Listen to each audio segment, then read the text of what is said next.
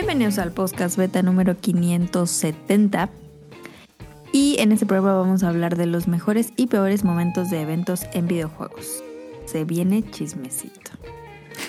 y eh, pues tenemos un invitadazo de honor. No, pero, pero, bueno, sí, sí, pero, pero preséntalo. ¿Qué? No, faltaban los otros temas del programa. Ah, pues ya lo que saben siempre, ¿no? Vamos De a hablarles de un anime muy cagado, datos curiosos. Y Rio nos va a dar la reseña en exclusiva de One Piece Red, la nueva película de One Piece. Y responder sus preguntas. Este, Muy mala. este es el programa número 570.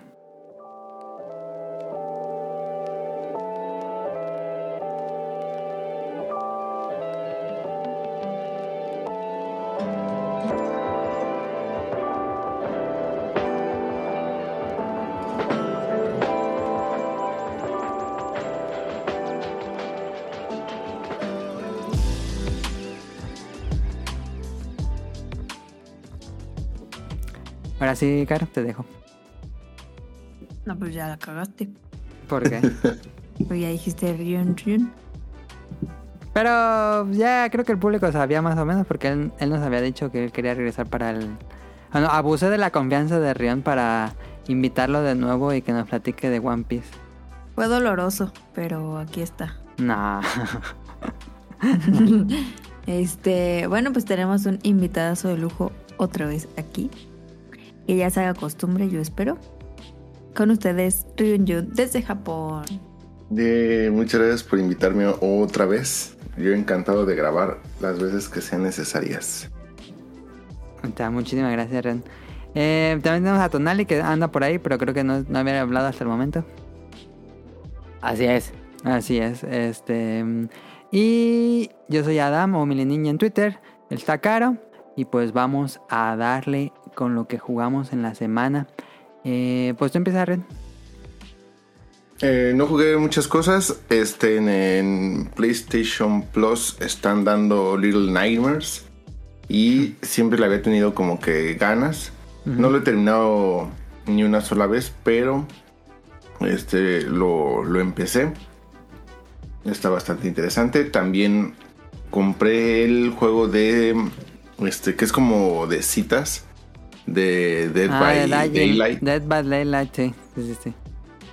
Entonces, este también he estado jugando un poco ese. Y a pesar de que no, no he jugado tantas cosas, sí me chuté toda la serie de Resident Evil de Netflix. Porque la verdad hay un gran problema con muchas de las reseñas de, de internet. Que a pesar de que todas no la recomiendan, no te dan argumentos para no recomendarla, sino todo lo contrario. Dan Ajá. argumentos para que te dé más morbo Sí. y decir, ay, ¿a poco sí? Y ya la ves y dices, ah, no, pues sí, pero ya, ya me di cuenta por qué falla tanto esa serie. Sí, pero... es muy mala. Ah, ok. Entonces sí es muy mala. Sí, no, no, o sea, realmente yo, yo decía, yo siempre tengo argumentos para decir, ah, sí vale la pena, pero no, realmente es, ¿Es, el una peor serie. producto de Resident Evil? Yo diría que sí. La verdad es de que tiene fallos muy, muy grandes. O sea, para empezar, el, el argumento, la historia, este, está muy, muy mal contada. Este, se maneja en dos líneas de tiempo distintas, que se podría decir que es lo que causa el accidente y post el accidente, eh, ya varios años después. Pero te están cambiando constantemente, o sea, hay momentos donde apenas te estás picando con una parte y te lo cambian. Y no pasan ni tres minutos o cuatro minutos y te lo vuelven a cambiar. Entonces no te dejan realmente eh, como que apegarte o acostumbrarte como que a una línea del tiempo. Te están cambiando constantemente. Se siente, no se siente natural, no se siente bien. Mm, está muy mal contada la historia. Y al final ni siquiera terminas de entender realmente lo que, lo que está pasando. O sea, estás viendo la serie esperando que te expliquen realmente qué pasó para que se diera el brote. Y al final no te lo, no te lo cuentan, no te lo terminan de contar. Entonces sí sientes que de- per- desperdiciaste mucho de tu tiempo viendo algo que, que ni siquiera sucedió. Y eh, por ejemplo, tratan de, de decirte que todo lo que está pasando ahí fue después de lo que pasó en Raccoon City. Entonces, Ajá. pues también no, no- no hace sentido. Porque pues se supone que ya después de Raccoon City, pues como que todo se, se fue al, al carajo. Pero pues aquí, aquí no es así. Entonces, no- hay muchas cosas que no, que no funcionan, que no te quedan claro, que no, que están ahí como que de más. Como que quisieron agregar todo lo que podían para ver como que qué pegaba y pues realmente nada, nada funciona, nada ¿Y pega. ¿La viste completa? Sí, la vi completa. Y no hubo Este- un momento en que dijiste, no, ya mejor voy a usar mi tiempo para otra cosa. No, la verdad, ahí sí, este, odio mi vida, entonces dije, no, pues sí la termino y ya no pasa nada. Este, pero, ah, por ejemplo, la parte del maquillaje, o sea, así como de repente de- te puedes aventar eh, esos videos donde, ah, miren cómo en esta escena de acción, el extra de hasta el fondo, eh, no sé, no está golpeando o está haciendo las cosas mal, Sí, sí, sí. o na- nadie lo toca y sale volando, ¿no? Sí. Este, y tú podrías pensar, bueno, tal vez en Resident Evil pasa algo así, porque el maquillaje es muy malo. O sea, hay tal cual tomas donde tú puedes ver a gente que no está maquillada, como zombie. Y, y has de pensar, ah, pero debes de ponerle pausa y ver hasta el fondo y alcanzas a ver a uno, pero no, aquí es en cualquier toma. No importa que no Qué tienes bien. que ponerle pausa. Ves gente así completamente normal. El, los zombies son como, haz de cuenta que, así como las fotos de la gente que le está dando viruela del mono, Ajá. como con, como, como les, ámpulas y ya. Ah. O sea, no, no, no son zombies realmente. Entonces, sí, sí está muy, muy, muy mala, muy, muy deficiente. Las actuaciones también son muy malas. Eh, a todos los personajes no hay ni un solo personaje que tú puedas decir, ah, me cayó bien, este, lo, lo estimo, lo quiero o algo así. No, a todos los te caen mal. O sea, realmente caen muy mal todos los personajes. Entonces, No, no, por no. todos los sentidos, falla muchísimo esa serie. Pero bueno, pues también fue lo que vi esta semana. Bien. Eh, bravas, ¿eh? claro que igual que No. una semana. Yo pues jugué poquito... Ah, bueno, el domingo nos acabamos las tortugas ninja con Adam. Ah, sí. Muy bueno. Al, pr- al principio me estaba durmiendo y ya después agarré el pedo. Sí, cierto. Sí. Y pues intenté, intenté, ¿verdad? Ganar otra coronita de Fall Guys y pues perdí. Otra vez. Pero eso se intenta a diario, ¿no? Ajá. Ok. Em, fracasé, como todos los días. Y ¿Y ya. es todo? Sí. Ok. Tonali. Yo casi no jugué, más bien no jugué nada porque hubo mucho trabajo. Y Ok, eh, luego me tardé en arreglar aquí el donde pongo el Switch. Ok, Tonali no jugó nada. Em, No, este, No te enojes. Yo estuve jugando Monster Hunter Sunbreak. Ahí estuve con el ladito ayudándole. Y bueno, jugando todas las para Me gusta tener todas las misiones con la palomita de que las cumplí. Entonces voy haciendo eso. Ya, ya completé todas las de la campaña. Las de un solo jugador. Las followers y support quest. La última quest que te dan es Lunastra. Digo, no, Teostra, Kushala y Camilios en la Citadela. Y listo, la última quest que te abren. Eh, bueno, se supone que este martes que están escuchando esto, bueno, tal vez eh, sale la nueva actualización, tal vez, porque hay una presentación, pero no dijeron exactamente si sale la actualización ese día, pero suponemos que sí. Em, ahí estaremos. Ahí estaremos.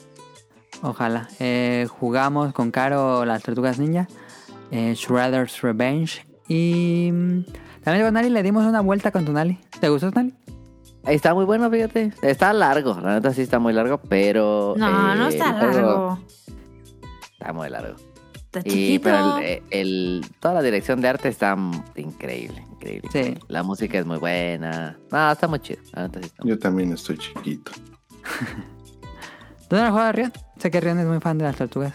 Es- soy súper fan, pero no, no lo he jugado porque tengo la tonta esperanza de conseguir una de las ediciones especiales, pero pues yo creo que no va a pasar. Acá en México ya, está, ya, ya salieron en Amazon México. Ediciones físicas. Aquí, aquí nada. Entonces, este, pues ya eventualmente yo creo que voy a tener, tener que terminar comprando digital. Está barato Este. digital. Dale doble dip. Pobrecito, ¿cómo sufre? Problemas de, de primer mundo. Sí, no manches. Soy de los Ojalá mejores guerreros de. Dios. Ojalá Y- que ya me deje de dar sus mejores batallas. Y también estuve jugando todos los sábados. Generalmente juego el sábado de arcades. Y juego juego de arcades. He estado jugando más eh, Capcom Stadium 2. Eh, todavía no juego todos. Son muchos juegos. Todavía no juego todos. Eh, pero Te tengo un a comprar el Arkanoid. Monster Fighter. Eh, el Puzzle Fighter, sí. Este, lo estuve jugando el Puzzle Fighter. Y recordaba diferente Puzzle Fighter. Pero ¿Sí? necesito jugarlo más. Ah, bueno. Está, está, está divertido, pero mm, como que todavía no le entiendo muy bien a la estrategia. No me acuerdo cómo lo jugaba más cuando estaba más niños. Ok. Pero mm, ahora que ya sé cómo funcionan más los puzzles, eh, es sí es un poco de es un creo que es un puzzle ma- menos de reacción, sino de más planar a futuro. Porque puzzles como panel de pon, no sé si Tetris, creo que Tetris cuando ya estás muy avanzado ya no es así, pero es mucho de reacción de- o Lumines, Lumines es mucho de reacción, no hay tanta estrategia. Eh, pero creo que sí, pues, Super Puzzle Fighter Creo que sí es un poquito más de estrategia que de reacción. Pero está interesante, es un, Más chido. es un concepto interesante. Y bueno, tiene otros juegos ahí, los del Capcom Arcade Stadium 2. Tiene uno que se llama, un, uno que se llama Block Block, que es como un Arkanoid muy bueno, ¿eh? me, me está gustando mucho. Yo soy muy fan de Arkanoid. Y que bueno, no, no sabía que Capcom había hecho una, un clon de Arkanoid, pero le quedó, les quedó padre. Y bueno, otros juegos así. Este, bueno, eso es lo que jugamos esta semana. Vámonos. Yo tengo dos preguntas. Sí. sí. La primera, Sonic Motion ahora sí va a contar el chismecito de la mudanza. Y dos, ¿a qué tortuga escogen? Al rato, hace tiempo en random, tal vez. Ok. Si ¿Y no, qué tor-. ¿Qué tortuga? Yo siempre Leonardo. Yo siempre he sido fan de Leonardo. Yo soy Donatello. Claro, Yo Donatello Leonardo también. también. Y Donatello es lo Tonali es. Donatello. Miguel Ángel. Miguel Ángel, ok. Jugué con Miguel Ángel. He jugado con Miguel chido. Ángel y con Rafael. Nada, me falta jugar con Donatello. ¿Y Pero Caro quién bueno, escogió? Leonardo. Leonardo Picasso. Leonardo Picasso. Es que Picasso. yo lo, yo, ¿se llama Leonardo, no? Sí, pero ah, Picasso Leonardo no Picasso sé no era. ¿Qué pedo? Este- Eh, yo no Como sé si dicen porque mis Adán- papás, tantos años de educación invertida en Cállate ya, eso lo editas. Si me vi bien imbécil. ¿Qué iba a decir, cara? Eh, que yo no sé si fue porque tú te acabaste el juego con Leonardo, pero yo escogí a Leonardo. Y como que yo veía que atacaba más. Sí, te dan más ataques, te van desbloqueando ataques. Tú tenías a todos, Mm, el nivel Por máximo. razón ya estaba muy fácil. Sí, sí, sí, sí. Porque no me mataron casi. No es muy raro. Tenías más vida también. Sí. Estaba en modo pequeñines. Yo lo sentí así, la verdad. Ok. Ah, bueno, vámonos al Beta Quest.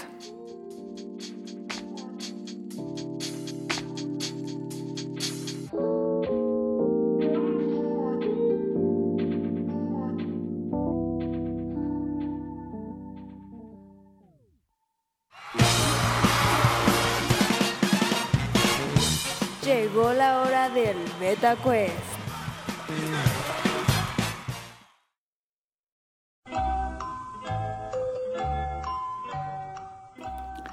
Esta semana el Beta Quest le robé la mecánica a Rian. Ah, Y... No. Adivina, adivina, pero no es adivina quién, adivina el juego. Mismas reglas del episodio de Rion de Monster Hunter.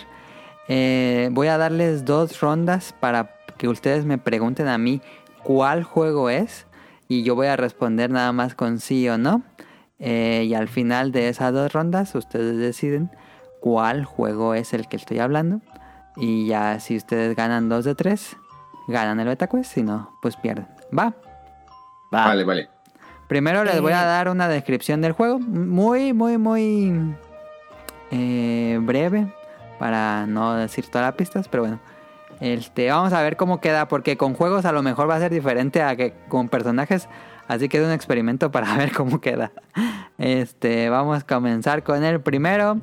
Le hacemos igual que el que el pasado. Este, Caro, Tonali, Rion. O al revés, Rion, Tonali, Caro.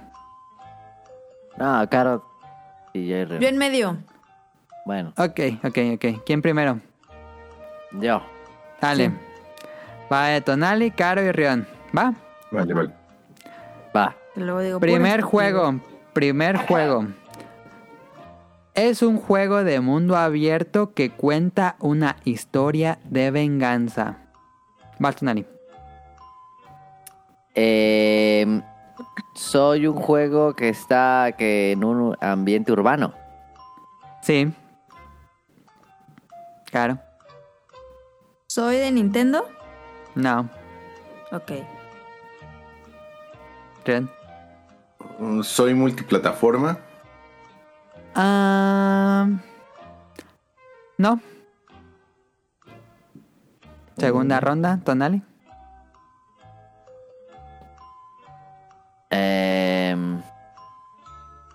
el, desarrollo, el desarrollador es japonés. Sí. Claro. ¿El protagonista es hombre? Sí. Ok. Rian. Oh, ¿No nos vas a dar segunda pista para la segunda vuelta? No. No. ¿Así era en el de Rian? No me acuerdo. Sí, pero no, no, no, no pasa nada. Este. ¿Puedo dar una pista? Bueno, di, la la pregunta, di la pregunta, Rian, y luego hago una pista. Estoy desarrollado por Bethesda. No. Este, última pista y hacen el. hacen la reunión. Eh, última pista sería. Se desarrolla en Japón. Ah, muy fácil. El desarrollador es Sega. No, pero ya tienen que reunirse entre ustedes para Ah, decidir perdón. cuál juego es. Es Yakuza, Yakuza. Ah, Sí, Es Yakuza, Yakuza. Yakuza. Yakuza. Este, pero también vamos a tener que adivinar el número. Eh, No, la- sí. Nah. No, no, No, no. estás no, loco. No, estás loco tú. Kawami. Sí, Kawami, pues es que no, ni modo que me digan Zelda y ya ganan, pues no. Kawami, Kawami. Caguama. Pues es que. Pues es que se puede decir que en el. ah, Bueno, no, porque en, en el en el 7 no es venganza tal cual. Sí, pues Kiwami. Ah, ok, pues, todos Kiwami. se deciden por Yakuza entonces. Sí, sí, Kiwami. sí, sí. Y la respuesta correcta era. Shenmue. Ay, eso es lo mismo. Este, ¿cómo ven? ¿Les gustó? ¿Hacemos algún cambio? Digo más pistas, ¿cómo ven? No, está bien, está bien. está bien. ¿Está bien? ¿Todo bien? Sí. Yo digo que más pistas, ¿no? ¿Tú qué dices, Ren? Ah, eh, vamos a, a- vamos a una segunda vuelta a ver qué. Ok, segundo juego. Va la, la, la descripción. Es un juego de plataformas donde el protagonista llega a un nuevo mundo. Tonali. Donde llega un nuevo mundo. Sí. Mm, el desarrollador es japonés. Sí. Claro. Llega a un nuevo mundo. ¿El mundo es futurista? No. Ok. Bien.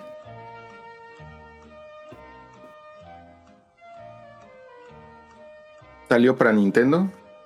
Sí, sí, sí, sí, sí, sí, sí.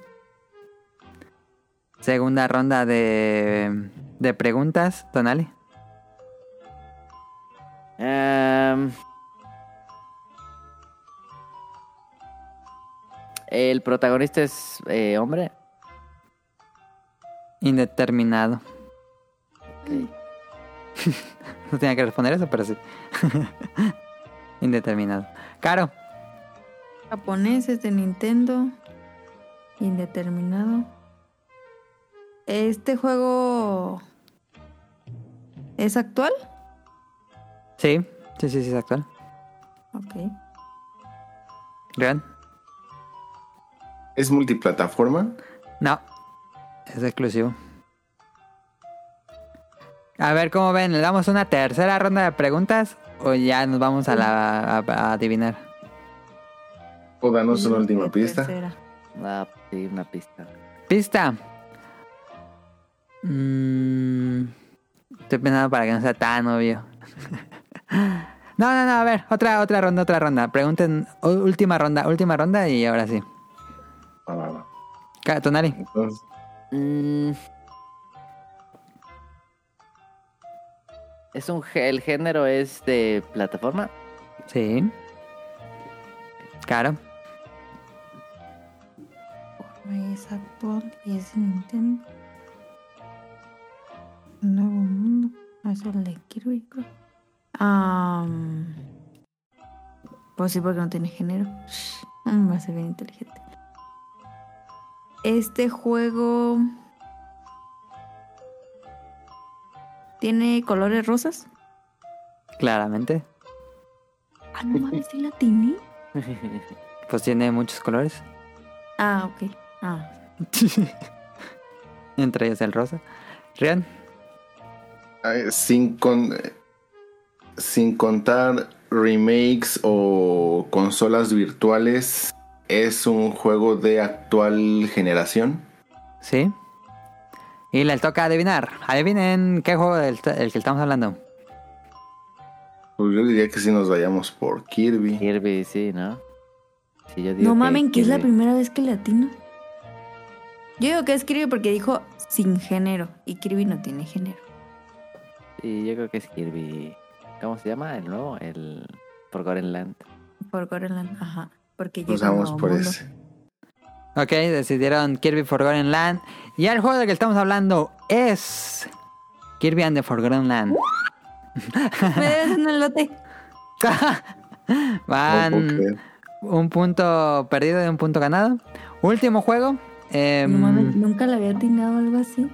Último juego. Este es un juego de acción con dos protagonistas en tercera persona con un ambiente steampunk.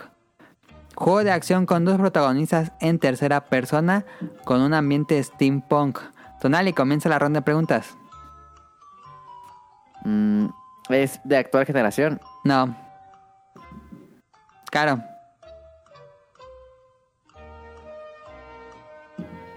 ¿Tu protagonista es un hombre? Sí. Ok. Rian. ¿Es multiplataforma? Voy a decir que antes no lo era, pero después sí lo fue. Tonali. Es desarrollado por eh, un estudio estadounidense. No. No. Caro. No, bien, sí. ¿Es de plataforma o plataforma? No. Ya dije que es un juego de acción. Sí. Ah, Rian. Originalmente salió para arcade. No. ¿Eh? What? Este parecería, pero no. Eh, última ronda, le doy ot- otra pista. Es un juego de la primera mitad de los noventas. Tonali, tu última sesión o ronda de preguntas. Salió para la para Play 4, y, o sea, para la generación pasada. Sí. Sí. Caro. Para Play 4 es de acción. Es un nombre, es ser Halo, yo creo. Am, es de acción. Es de acción. Ah. ¿Este juego fue muy vendido? No, no, no, fue. Antes no, no sé. Rian. No, no, no, no se me ocurre algo así que No. pues estoy pensando algo, algo para que al menos valga la pena la, la pregunta. Este de Play 4. No, pues no, no se me ocurre ahorita algo. No manches, yo no vas a desperdiciar esto. pues es que. No, no se me ocurre. O sea, es que ni siquiera se me ocurre. Lo que sea, lo que sea. mm, Pues no es. Bueno, pues bu- para que valga la pena, entonces. No es Orden 1886. No, No, no sé. no, porque Ni idea. dije que era un juego de inicio de los 90. Este. mm, Ah, es cierto. eh, pues les toca adivinar. Eh, ¿Quieren una última pista? Sí.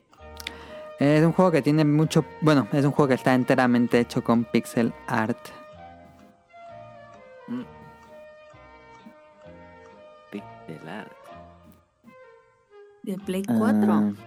De disparo, mira, ya voy a recapitular. Juego de acción con dos protagonistas de disparos, todo el techo en pixel art. Tuvo una- salió en la primera mitad de los noventas, eh, después tuvo una reedición para la generación pasada. em, tiene un protagonista masculino. ¿Qué otras preguntas dijeron? ¿No será de Metal Slug? No, es 1886. Ahora Yo sí, este, les toca adivinar. Yo lamento mucho, pero honestamente no se me ocurre nada. No, eh, tampoco se me ocurre. ¿Qué puede ser? De pixel art. Mm, Seguramente va a ser un juego bien darks. Sí. Es probable, pero si tuvo una reedición no creo que sea tan oscuro. Voy a, voy a contar como Rion. 10, 9, 9, 8, 7, 6, Seis. 5, 4, Creo que Metal no Slug. sé. 3, 2, 1. Su respuesta. No hay. Terraria. Terraria. Sí. Todos aceptan esa respuesta. No. Sí, pues no hay otra cosa. Este, no, incorrecto. El juego del que estábamos hablando era Wild Guns. Ese no está tan steampunk. No mal, ¿cómo no? Si todo es de vaqueros. Es de vaqueros, pero hay robots. Pero todo tiene que ver con el steampunk. No tanto. Me faltó decir la pista que era steampunk, pero sí, todo es steampunk, Dani. Nah. ¿Tú qué dices, Rion? Los Yo nunca, robots hubiera, se mueven nunca se me hubiera, hubiera pensado en en Wild Guns Wild Guns con Steampunk. No, Yo lo hubiera hecho más futuristas. western West- vaquero. ajá. Sí, es como un western así raro. Western futurista. Western del espacio. No, no es del espacio. Pues bueno, estuvo el. Betacuest, estuvo interesante. Hizo No- trampa no- y hubo- tenía ahí jiribilla. Sí. Nah. Eh, no sé si que también Juegazo. funcionó con juegos, pero bueno, era el Juegazo, experimento. este, el Wild Guns, eh. Muy bueno. ¿Qué? Muy buen juego, Wild Guns. Buenísimo. Y si juegan el Sí. nuevo, está mejor. Eh, Sí, está sí. más difícil el nuevo, pero está mejor. Sin duda está mejor el nuevo. ¿Lo has Sí. jugado? El nuevo no. Pero la Y en algún clase. momento lo llegué a, a jugar, pero honestamente no tengo muchos recuerdos así de decir, ah, sí me gustó mucho o no me gustó mucho. Ok, ok, ok. ¿El jugaste en su momento, en los noventas? Ujú. Ok, ok.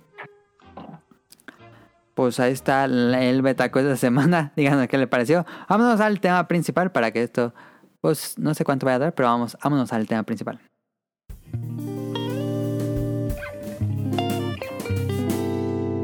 Tema principal.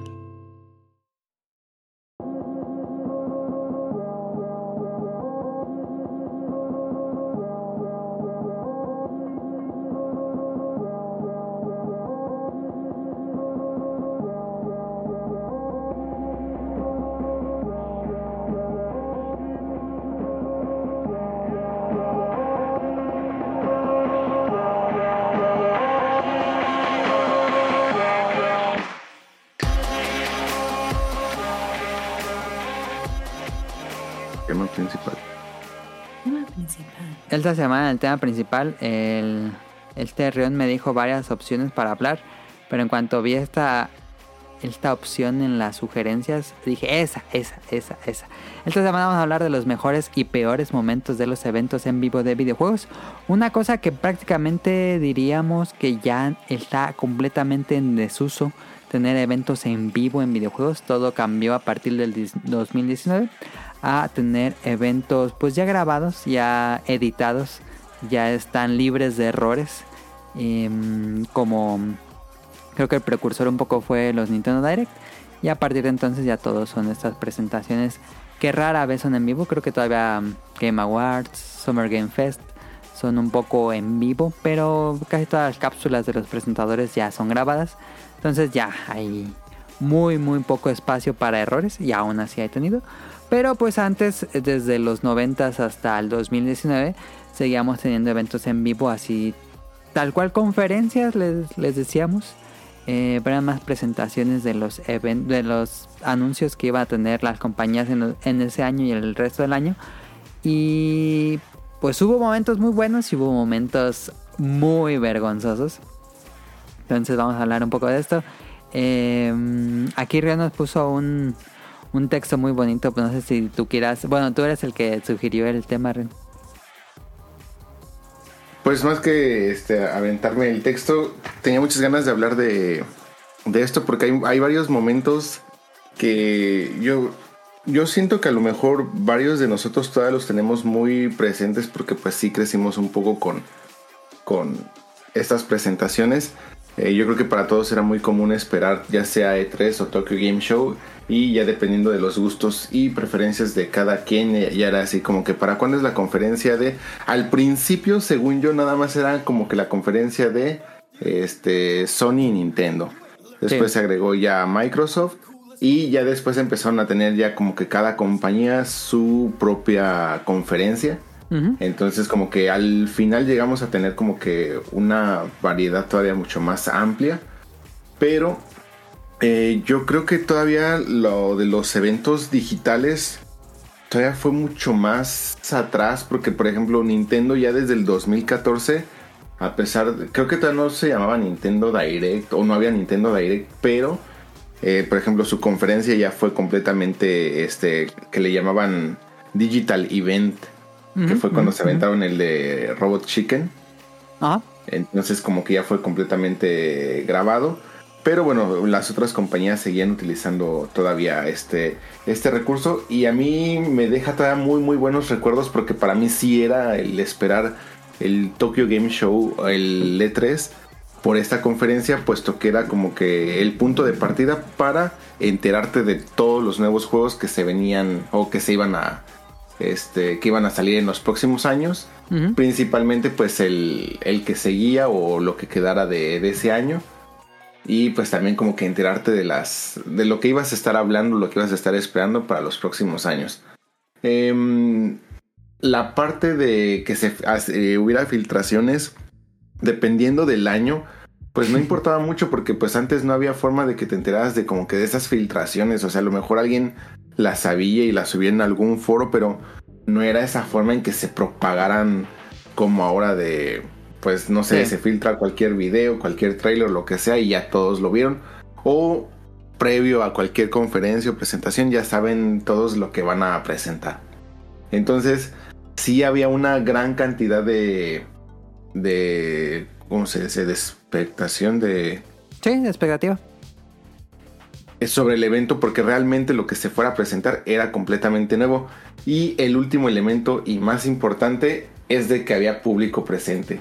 Entonces eso ayudaba a que se generara todavía un hype mucho más interesante porque, por ejemplo, por contar algunas anécdotas que ya ahorita las estaremos contando un poco más in deep, pero cosas como la primera vez que se presentó este Metal Gear Solid este, Twin Snakes o la primera vez que se presentaba a Snake como personaje jugable en, Smash. en. Smash y el público volviéndose loco.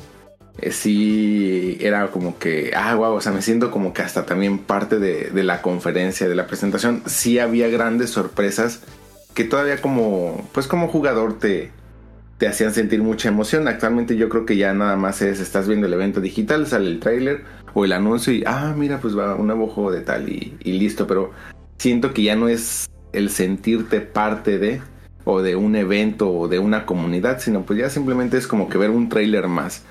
Pero antes yo creo que este tipo de eventos este, también generaban muchísimos memes. Vamos a hablar yo creo que también ahorita de, de varios memes que salieron a partir de estas conferencias.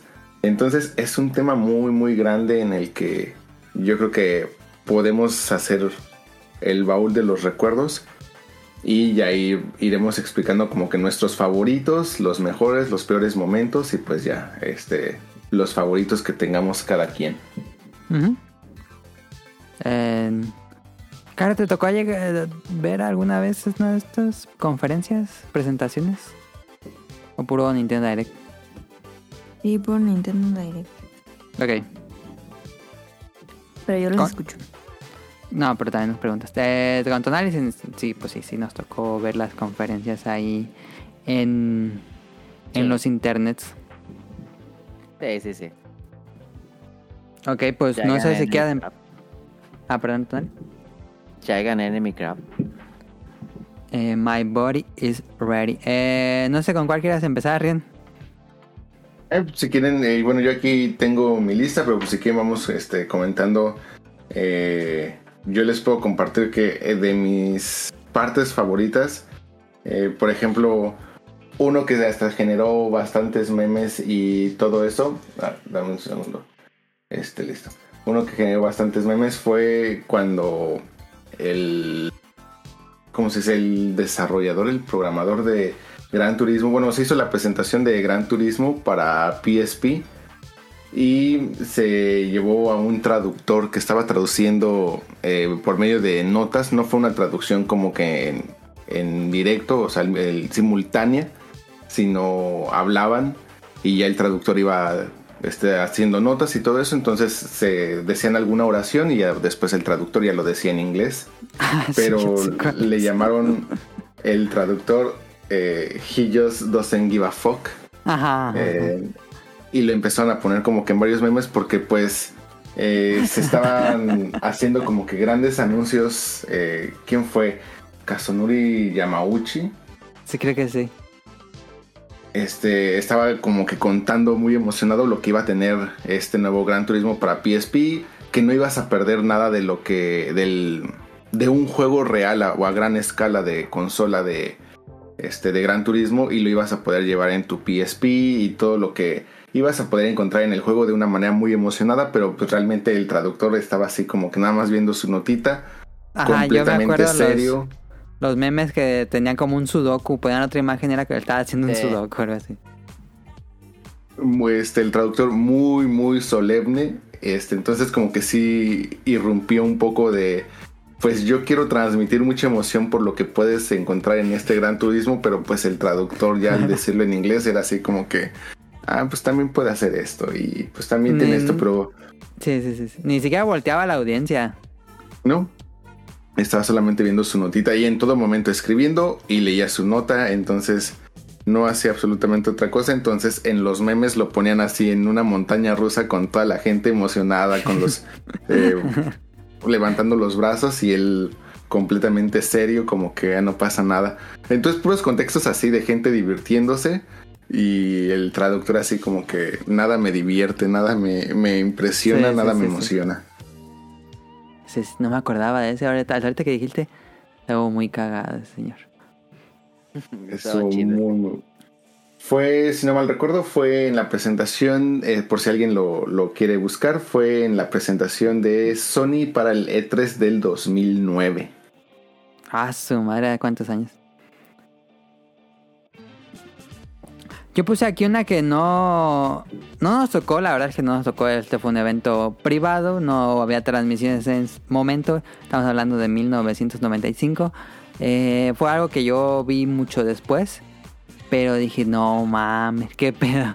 El, el E3 de, dos- de 1995, donde presentaron el Sega Saturn, tengo que dar un poco de contexto.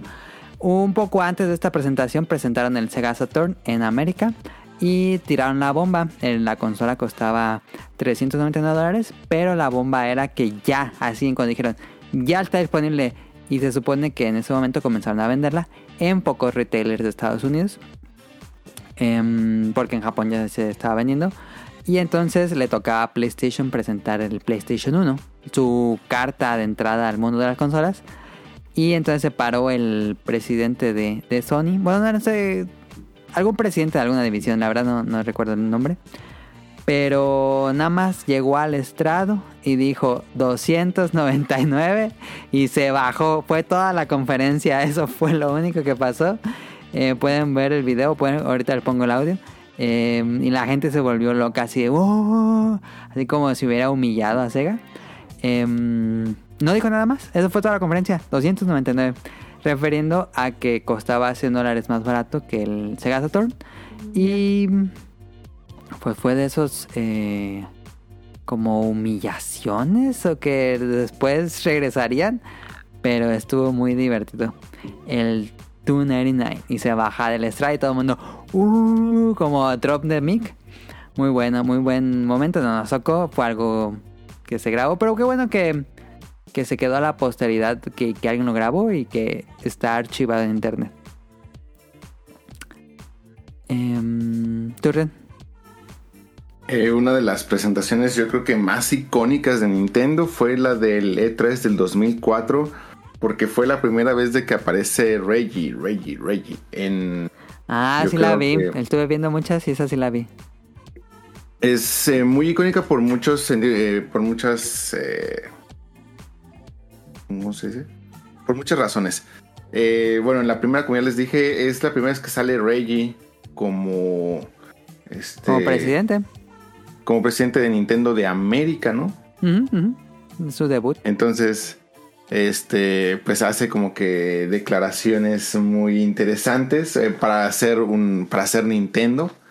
Este, se presenta también eh, Twilight Princess, pero algo muy Ajá. interesante es de que estamos eh, todavía hablando de una presentación donde había público presente, entonces, eh, la verdad, el trailer, el audio está, mm, este, pues es como que sí causó mucho mucho revuelo.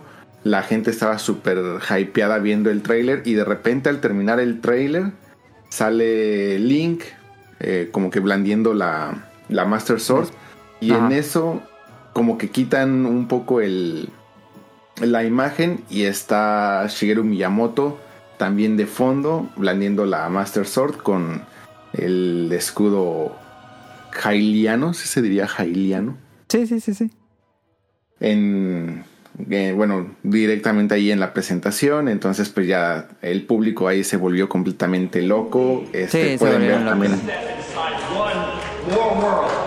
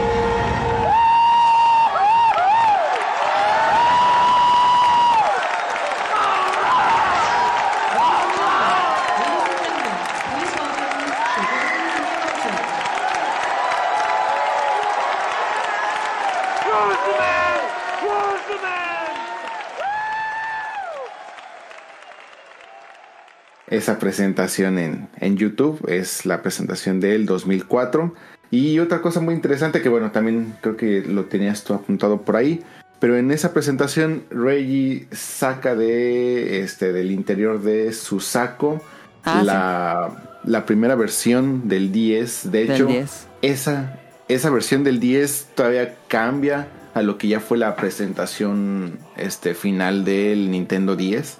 Ajá, era Este, con cambia un prototipo. poco- ajá. Cambia un poco físicamente, pero pues es la primera vez que se muestra la consola este, de dos pantallas. Eh, como les digo, en ese tiempo antes esos de los rumores y cosas así, pues eh, sí había, por supuesto que había, pero no, no eran tan de rápida propagación ni, ni como se, eh, de filtraciones muy... Era un muy internet fuertes. más ingenuo, más inocente.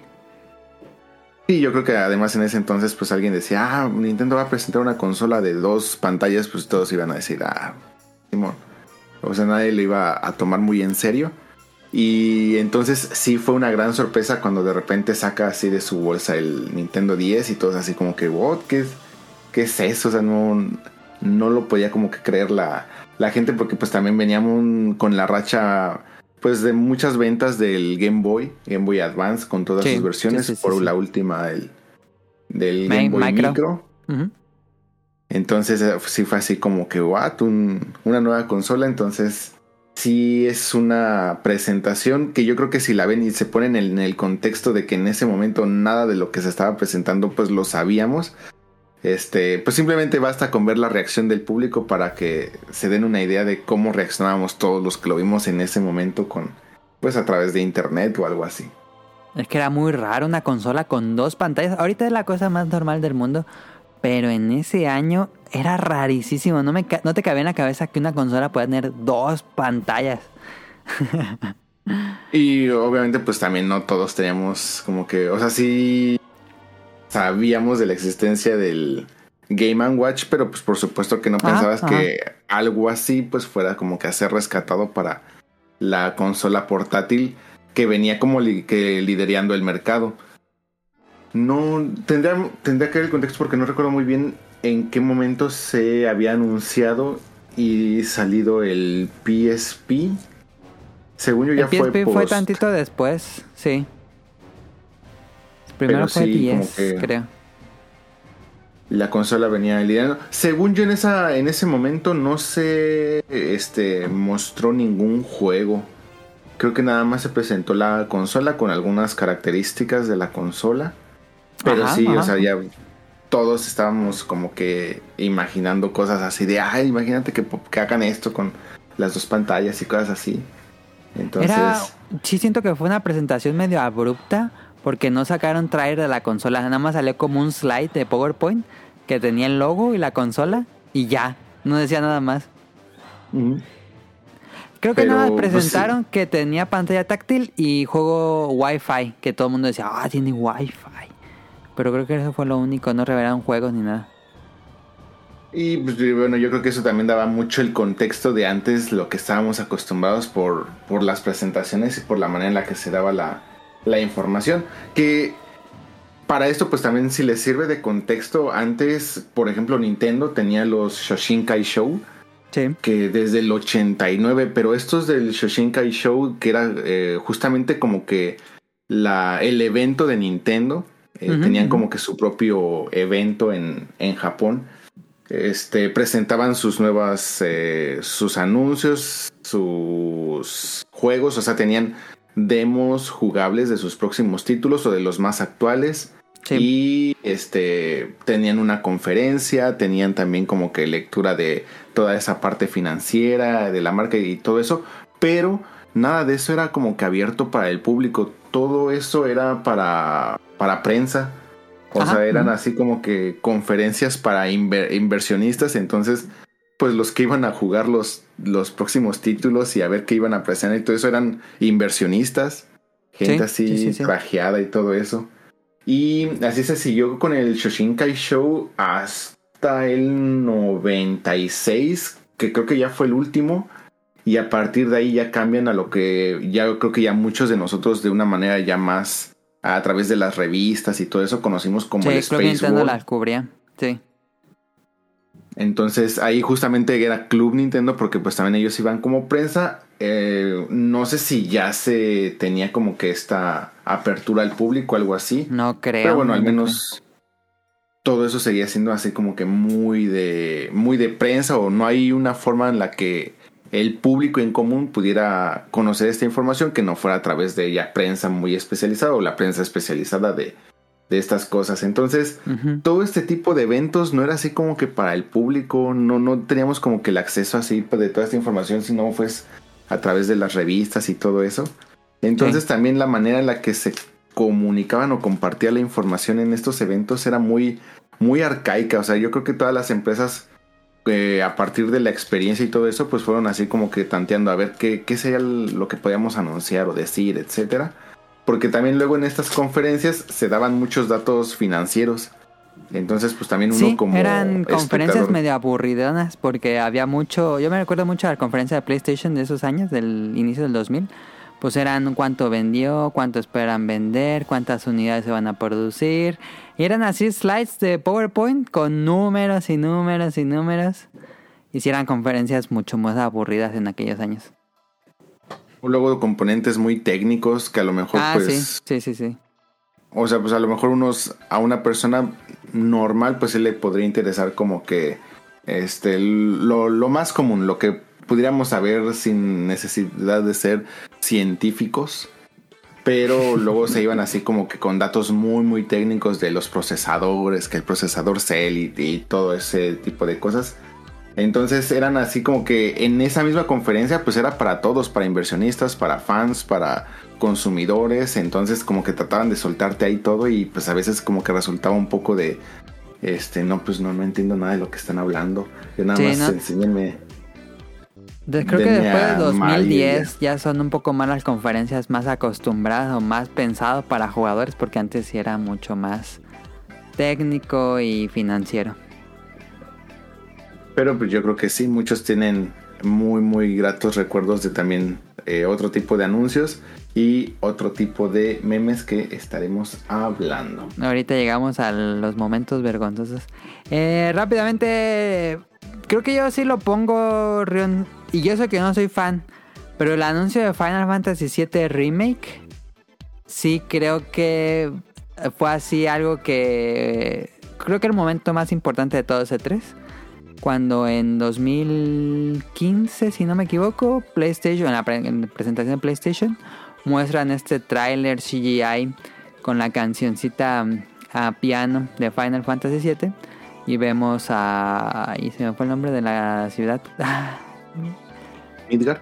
Midgar, Midgar, este, vemos así escenas de Midgar muy específicas como el parque de los niños y las flores tiradas y por supuesto los motores de la compañía ahí drenando el planeta. Y pues se muestra la espada, la espalda y la espada de Cloud. Y la gente se volvió loca. Estuve viendo varios videos de reacciones de gente grabando adentro. Y no, la gente se volvió completamente loca con el en especial cuando sale Final Fantasy VII sale el logo pantalla negra y luego sale remake en pantalla, digo, en letras metálicas. Ahí, ahí la gente gritó y se volvió loco.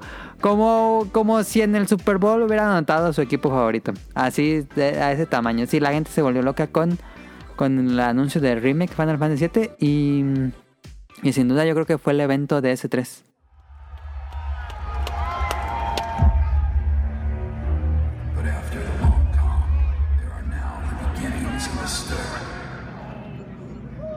Reunion at hand may bring joy, it may bring fear, but let us embrace whatever it brings.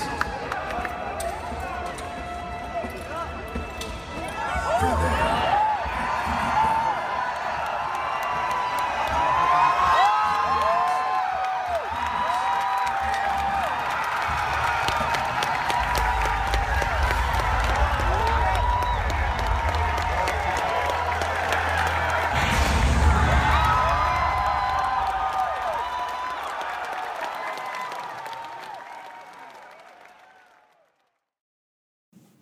Es que justamente ese tipo de anuncios sí te volaban la cabeza. Y Final Fantasy VII Remake ya es, eh, podríamos decir que ya es un título mucho más actual, más eh, Sí. contemporáneo. Y entonces sí venía acompañado ya de muchísimos rumores, de este, filtraciones no, pero sí de muchos rumores de no, es que va, va a existir un Final Fantasy VII y ahora sí lo van a anunciar y no anunciaba nada. Entonces pues ya venían como que varios eventos en los que todos decían que se iba a hablar o eh, iban a Sí. decir algo al respecto y no había nada. Entonces, pues ya todos estaban así como que, ah, no, pues no, no existe, o sea, solamente existe en nuestros corazones. Y de repente lo anuncian, lo ves real. Y además es- lo, lo anuncian, pues el trailer sí se veía muy, muy, muy bien. O sea, tomen en cuenta Sí. el, el original contra lo que estaban mostrando y decías, ah, no juegues que van a, bueno, van a hacer Final Fantasy con esta calidad. Entonces, Como sí, la pues, película, gente ¿cómo se llama la película? Advent Children. Advent Child. Sí. Sí, sí, sí. sí. Entonces, este sí, la, la gente se volvió loca y esa es una de las partes que a mí más me emocionan. Este, por ejemplo, la primera vez que se anuncia Snake, eh, se aventaron un trailer de Smash Bros. Brawl, Ajá, que fue la versión para GameCube. Entonces, al terminar el, el trailer, este, o sea, ni siquiera fue así como que de directo, sino como que se, vol- se volvieron a encender las luces y de repente ya entra la llamada del codec. Y entonces empiezan a, a hablar este Snake con el coronel y le dice que, que si conoce el juego de Smash Bros. Entonces ahí la gente empieza a gritar, se empieza así como que a volver loca. Y al final le dice el coronel a Snake, oye, ¿y dónde estás? Entonces le contesta Snake, este, como algo, tú como tipo tratando de reconocer al enemigo o estudiando al enemigo. Y ya se ve la caja al fondo de la Ajá. típica caja de cartón de Metal Gear, este, sobre una de las eh, de escenarios de Smash Bros. Entonces en ese momento la gente brincando, gritando, volviéndose completamente loca, porque pues también pónganse en contexto. Veníamos de el Smash Bros de 64. Entonces Ajá. era así No, como de- que de el- GameCube. de- De no, pero o sea, así es cierto. Entonces fue 64 mili mili no es Brawl es GameCube, ¿no? No, Brawl es Wii. Entonces eh, Snake sí es desde Brawl. Sí, es de Brawl, sí. sí, sí, sí. Entonces, porque hay uno donde según yo no sale y vuelve a salir ahorita en para este para Switch. Ajá, eh, el de eh, Smash Bros. for Wii U and 3DS, ahí no salía, según yo. Ah, ok.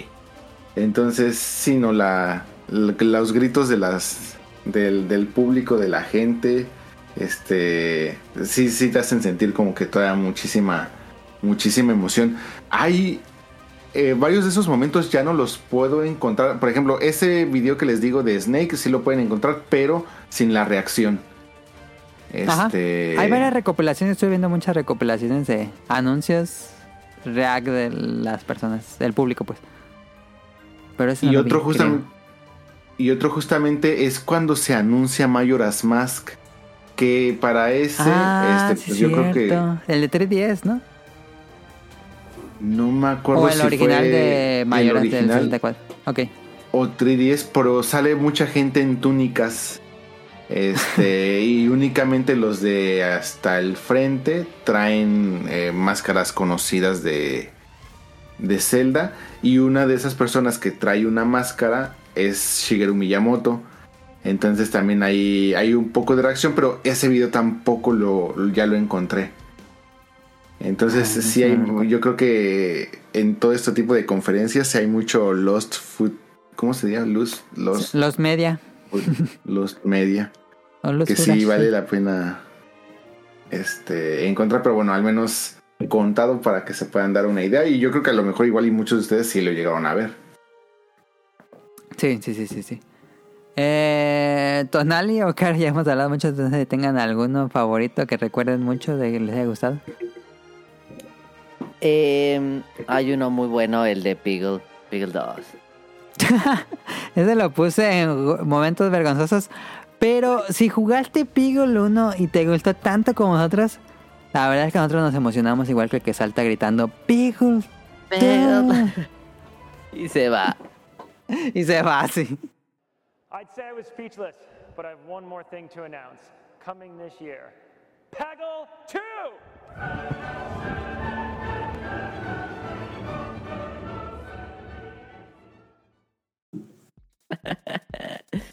No, hay otro momento también, bueno, no sé así de increíble, más bien me acuerdo más de los feos, fíjate. De los chistosos. Ok, ok, ahorita llegamos a eso. Mm. Em, no sé si esto es vergonzoso o es de los mejores momentos o, o va a sonar fanboy.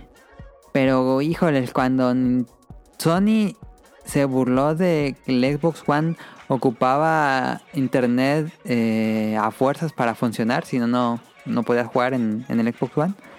Y luego Sony en unas horas, no, al otro día presenta su video de cómo prestar juegos en el PlayStation 4. Y híjole, sí sentí que...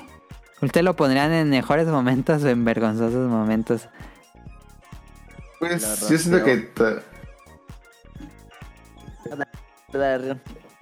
Ah, perdón. Este, no, a mí me da la impresión de que no es tanto vergonzoso. Yo creo que, eh, pues, eh, yo creo que fue la época donde Sony sí se puso un poco las pilas con el PlayStation 4. Sí. Este, en cuanto a su marketing, su comunicación con, con la gente y, y le funcionó bastante bien. Este, no, no, no lo vería tan, tan vergonzoso, pues simplemente se aprovecharon de, Aprovecharon el momento momento y... Sí, fue así cuando todos estábamos viendo la conferencia y...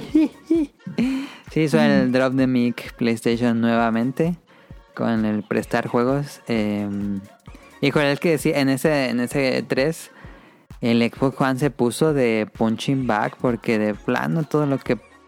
Híjole, yo me acuerdo de esa conferencia de Xbox, pero bueno, ahorita vamos a eso. Em, ¿Qué otro momento que tengas, Rion? Eh, bueno, también no, no sé si para ustedes sea chistoso o eh, dónde lo pondrían, pero no sé si recuerdan a Ikumi Nakamura. Ah, este, de Bethesda, de, sí. de Ghostwire, en la, bueno, en la presentación de Ghostwire, que según yo fue reciente en el 2019, en Sí. el E3. Sí. Este, que bueno, tiene un, utiliza un inglés este, bastante chistoso. English. Y como un, un English muy, muy curioso para la presentación y además pues es, eh, es una persona, es un- una japonesa muy simpática por así decirlo. Ajá, Eh, sí. Como que no, no, le, no tiene problema en, en, en hablar este, y hace muchos ademanes en la, en la forma en la que va hablando. Entonces como que su presentación este, se prestó muchísimo para varios memes. Este, hay unos muy icónicos, yo creo que muchos en cuanto, a lo mejor si no les suena, en cuanto lo googleen, luego luego van a ver la típica imagen donde está haciendo como una L, más o menos. Ajá. Sí. Este, que yo creo que fue su, su presentación un poco más, eh, más icónica, pero pues muy, muy simpática, a veces ha sido un poquito de cringecito, pero este, bastante disfrutable. Sí, y al final recordamos esa presentación por ella, porque ya no me acordaba que era de Ghostwire Tokyo. Ella se va luego, de- después de como dos meses, se va de Bethesda y ya hizo su propio estudio. Cierto. No acabó Ghostwire Tokyo ahí. Que de hecho de eso también me acuerdo muchísimo que en algún momento, eh, bueno, cuando la comunidad gamer era un poco más eh, también de cringe, me acuerdo que la primera vez que sale esta chica que trabaja, que bueno, que se dio a conocer por este los Assassin's Creed, Ah, Jess eh, Raymond. Jade. Ajá, me acuerdo que también le hicieron así como que, uh, muchísimo revuelo porque era así como que, ay, miren, una mujer trabajando en videojuegos sí, y sí, no sé qué tal. Entonces, eh, me acuerdo que salió en una conferencia y fue- la endiosaron en, en esa conferencia. Ujú. Y También salió al de poco Ubisoft. tiempo, ajá, y al poco tiempo de esa conferencia, justamente se salió de Ubisoft. Hace poquito, eh, pues PlayStation compró su estudio, aunque no han hecho todavía nada. Es- esa de Ikumi Nakamura es como que también de las muy icónicas. Em, yo tengo aquí una, pero no es presentación en vivo. Tengo dos que no son presentación en vivo. Yo fui muy, muy, muy fan. Lo digo rápido porque no son presentación en vivo, la verdad. Em, Nintendo y Adult Swim haciendo esta, pues, este videotransmisión de ya todo muy bien producido de los como unas botargas que salía Reggie, Miyamoto, Satoru Iwata, Eh, y al final también pusieron como una sección de pollo robot. Y le preguntan, en esa sección le preguntan a Reggie de- por Mother 3 y lo quema. Eh, Star Fox. Star Fox, pero también dicen Mother 3, ¿no? Porque creo que la- le, Ah. le dice varios juegos. Creo que tienes razón. Porque el- Bueno, el- yo me acuerdo mucho de Star Fox y, y lo, lo quema, entonces pensaba, pero no sé si entonces él le sigue preguntando el mismo o a lo mejor le pregunta a Sí, otra el que, el que lo molesta varias veces en el sketch. Ese fan, eh, pues así, el fan molesto clásico de Nintendo. Y le pregunta por varios juegos y uno de ellos es Mother 3. Y creo que después le lanza como las bolas de fuego de Mario. Y después le grita Star Fox y le lanza rayos por los láser. Bueno, rayos láser por los ojos de este Reggie. Y ya explota el fan. Eh, fue una presentación muy fresca, siento yo. Me gustó muchísimo. Eh, fue corta, fue, fue al grano y me gustó. Y fue la última, ¿no? De Satoru Iwata. Creo que ya después de ahí murió al poco tiempo. Por, eh, Satoru Iwata fallece en el 2015. Y esa debe ser del 2014 ya tal vez. O... Sí, porque también hubo una, una presentación, fue en un E3 donde él no asiste, justamente por problemas de salud. Sí, Y después, en el siguiente año, es el, creo que, o sea, obviamente usan esta presentación porque ya no es una conferencia, pero él sí asiste realmente al, al E3 porque se toman fotos y ya puedes ver a un Satoru Iwata muy delgado. sí. o sea, sí, no sí, es que él fuera pues gordito, pero bueno, yo creo que todos tienen la imagen. Y cuando lo comparas con la última foto que aparece en un E3, sí lo ves como que sí tuvo una, No, sí, un se cambio ve, se veía muy acabado. de, de salud importante. Y ya después en, en 2015, pues ya la triste Fallece. noticia. Sí. Y otro que tengo aquí que tampoco es un evento en vivo es este un video completamente que emula un video en vivo. El primero de Devolver Digital, todos han sido muy buenos, pero el primero de Devolver Digital a mí me voló la cabeza. Dije, ¿qué es esta mamada? Porque en serio es un humor tan shitpost, tan meta, tan fresco porque se burlaba de todo lo que estaban haciendo los otros jugadores, los otros jugadores, los otros, pues, las otras compañías de Digital se burlaba completamente de microtransacciones, de lanzar juegos incompletos, de que los jugadores estén pagando cada basura que lanzan. Era tan, tan cagado, pero aparte también presentaban juegos y bueno, lo siguen haciendo. Pero la primera de Volver Digital dije, qué pedo. Y después se pone bien violenta y, y matan a la protagonista, bueno, a la presentadora ahí en el evento en vivo. Y se ve los videos de la gente así riéndose y comiendo palomitas. Eh, qué grandes. Son unos genios a quien se le ocurrió las presentaciones de Volver Digital. Híjole, yo sí soy muy, muy fan de todo lo que hacen y cómo, cómo critican. Especialmente es una crítica muy ácida, muy sagaz de, de todo lo que hacen los demás. Y lo aplaudo muchísimo. Emula hacer algo en vivo, pero no todo, todo era completamente producido desde antes. Em, ¿Tú tienes algún otro de los mejores momentos, Ren? Para pasarla, para ir Este- pasando a los, a los, a los cringe. Es que como yo los tengo así como que revueltos, eh, yo Ah, justamente también Sí, sí, sí. había escrito eh, toda la conferencia de Konami así tal cual lo tengo. Konami E3 2010. Y es que yo creo que sí es Hablemos una de de las eso. presentaciones. Sí, sí, sí, hablemos de eso. Eh, bueno, si se avientan, si dicen, mm, como les digo, pues algo muy interesante de todas estas conferencias es de que a veces ponían a los productores, a los desarrolladores de los videojuegos a dar la conferencia. Y Sí. pues es gente que no tenía experiencia pues para hablar en público. O Ajá. gente que no tenía pues como que nada, el, el speech o algo así preparado. Entonces pues era así como que yo creo que les decían, pues tú súbete y habla del, del juego. O sea, pues quién conoce más el juego que, que tú. Pero pues realmente la realidad es de que eh, eran escenarios ya para ese entonces ya eran eh, escenarios muy grandes. O sea, que Eran salones así, llenos de gente. Sí, pues eran recintos muy, muy grandes. O sea, sí había muchísima gente. Y yo creo que ya todos ellos parados en. Eh, ¿Cómo se dice? Pues ya en- frente a todo el público, pues ya los ponía bastante nerviosos, los ponía como que a lo mejor inseguros. Sí. Y otra cosa muy interesante es de que muchos de ellos como que tenían eh, o como que querían jugar un poco con la reacción del público y se nota que ellos decían, ah, seguramente cuando digamos esto la gente se va a volver loca. Y pues la realidad es de que hay muchas cosas o muchos datos que hablan de los juegos y la gente pues le da igual.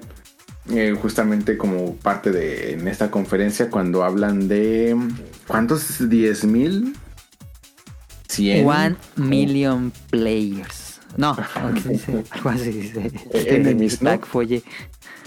Este. De 99 Nights, el, el Tag Fuji. Sí, sí, sí. sí. sí sí sí Eh, one million enemy troops. Así dice. no mames, esa pues, conferencia de. Ah, perdón, perdón, sí, no no por favor dale dale Bueno, yo nada más iba a decir que esa conferencia de Konami 3 es una joya, es algo, es puro humor involuntario, es... Ah, me, me pone, me pone contento ver esa conferencia de tan mala que es. Lo hago al menos una vez cada año. Digo, ay, como que, como que me quiero reír. Y entonces busco esa conferencia en YouTube y la pongo así. Digo, no, esto es, esto es grandioso, es tan gracioso todo, porque todo se supone que, que va a ser como muy profesional. Incluso antes de que empezara la presentación, ah, se para un representante de Konami y les dice, por favor, esto va a ser grabado en vivo, no queremos que, que griten, no queremos que, que digan alguna grosería, no queremos que salga algo que no queramos ver, que esto lo van a ver millones de gente, entonces, por favor, compórtense, les dice al público. Y ya comienzan los errores técnicos. Eh, quieren poner el primer video y sale un anuncio de que el reproductor de la Mac no estaba conectado al proyector. eh, apagan las luces, ¿Fue a las prenden. propósito? No, todo eso fue pues como muy no sé, parecía como cuando los de secundaria van a presentar, una- van a usar el proyector por primera vez. Em, eh, ah, es que tiene tantos momentos de esa presentación. Tag Fuji diciendo one, que primero entra y dice 999 y sale el logo y como que no, como que nadie reacciona en el público y los voltea a ver así temeroso y levanta la mano y alguien aplaude así. Y ya le y levanta las dos manos, sí, sí, sí, sí, para que y ya todo el mundo aplaude. and the battle with the armies of the more than one million troops. One million troops.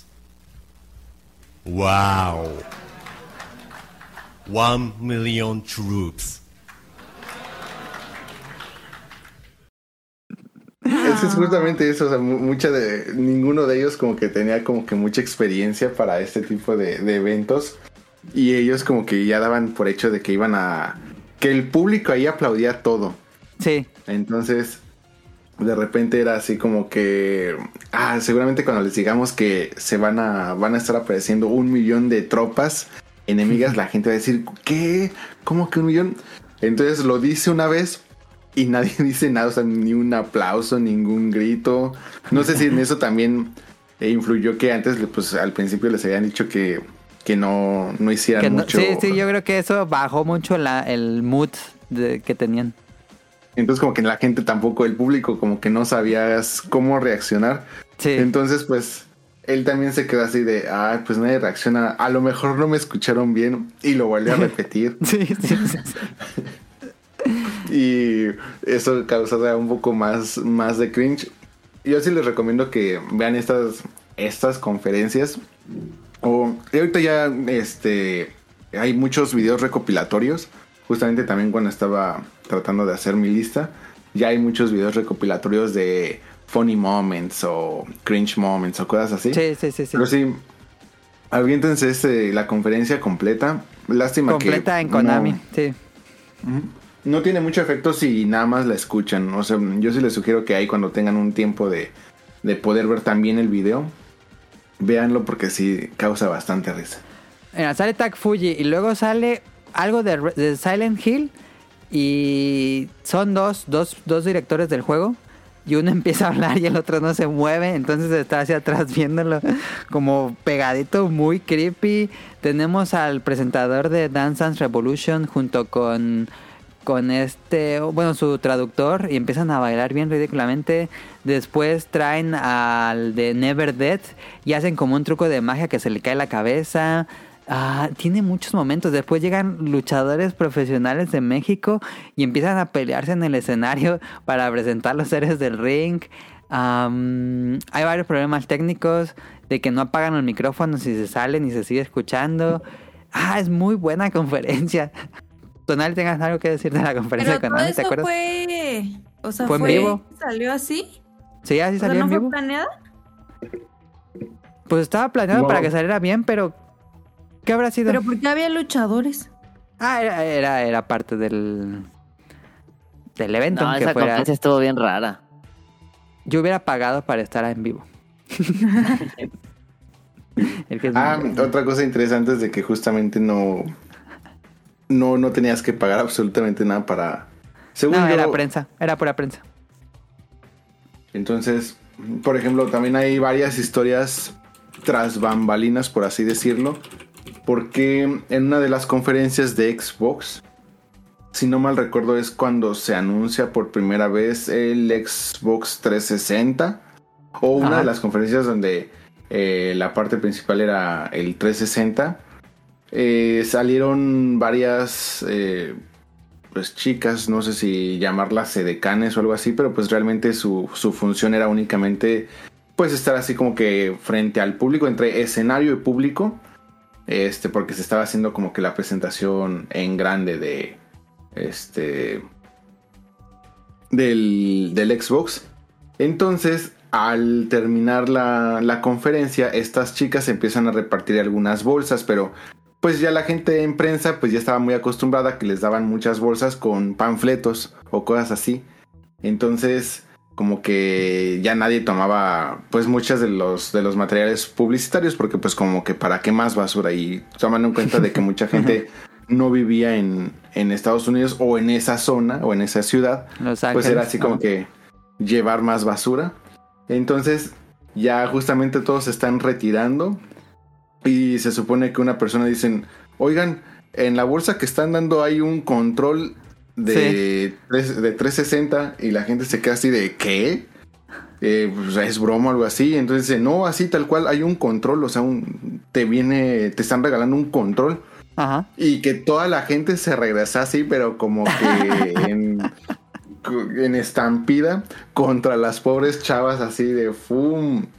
Y pues sí, la- es obvio, todos así vueltos locos por, por un control. No terminó bien, obviamente.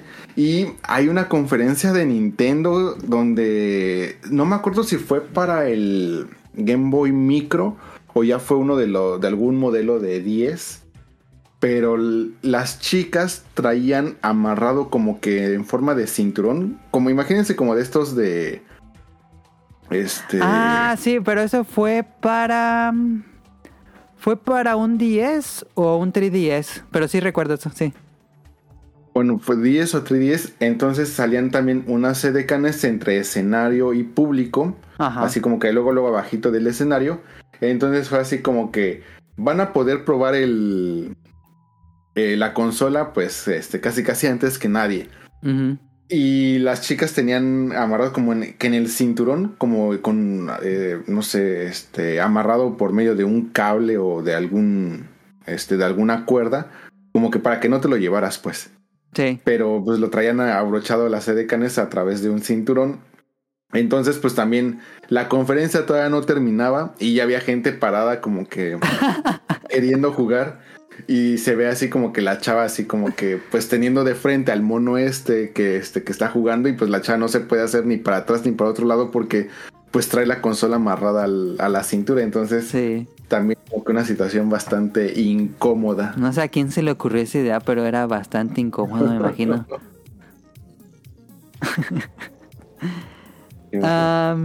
Aquí había puesto, por supuesto, teníamos que hablar de algo que siempre referenciamos en el podcast beta.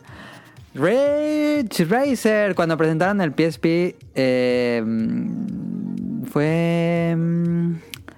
mm, El que era antes de Sony era este... mm, ¿Kaz Hirai? No. Kaz Hirai, Este, creo que sí fue Kaz Hirai.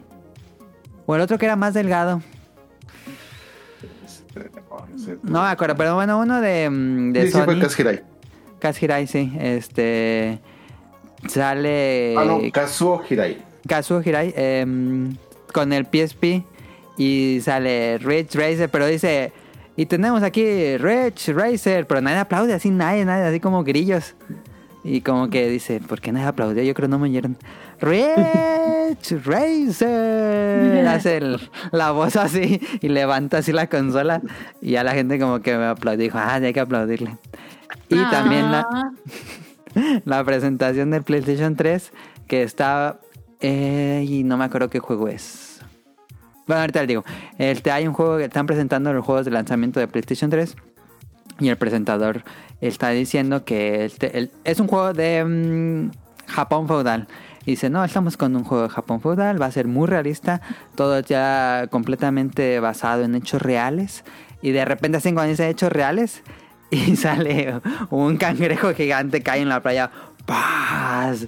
Y aquí tenemos un cangrejo gigante, un enemigo cangrejo gigante, un Gigant Enemy Crab, y se volvió el meme. Gigant Enemy Crab es muy gracioso porque completamente inesperado. O, o- yo creo que el, el que estaba presentando el juego no sabía ni siquiera cuál era este juego en- y por alguna razón dijo que todo era eh, pues realista, histórico, accurate. Y sale el Gigant Enemy Crab. Y bueno, es un completo meme el Gigant Enemy Crab.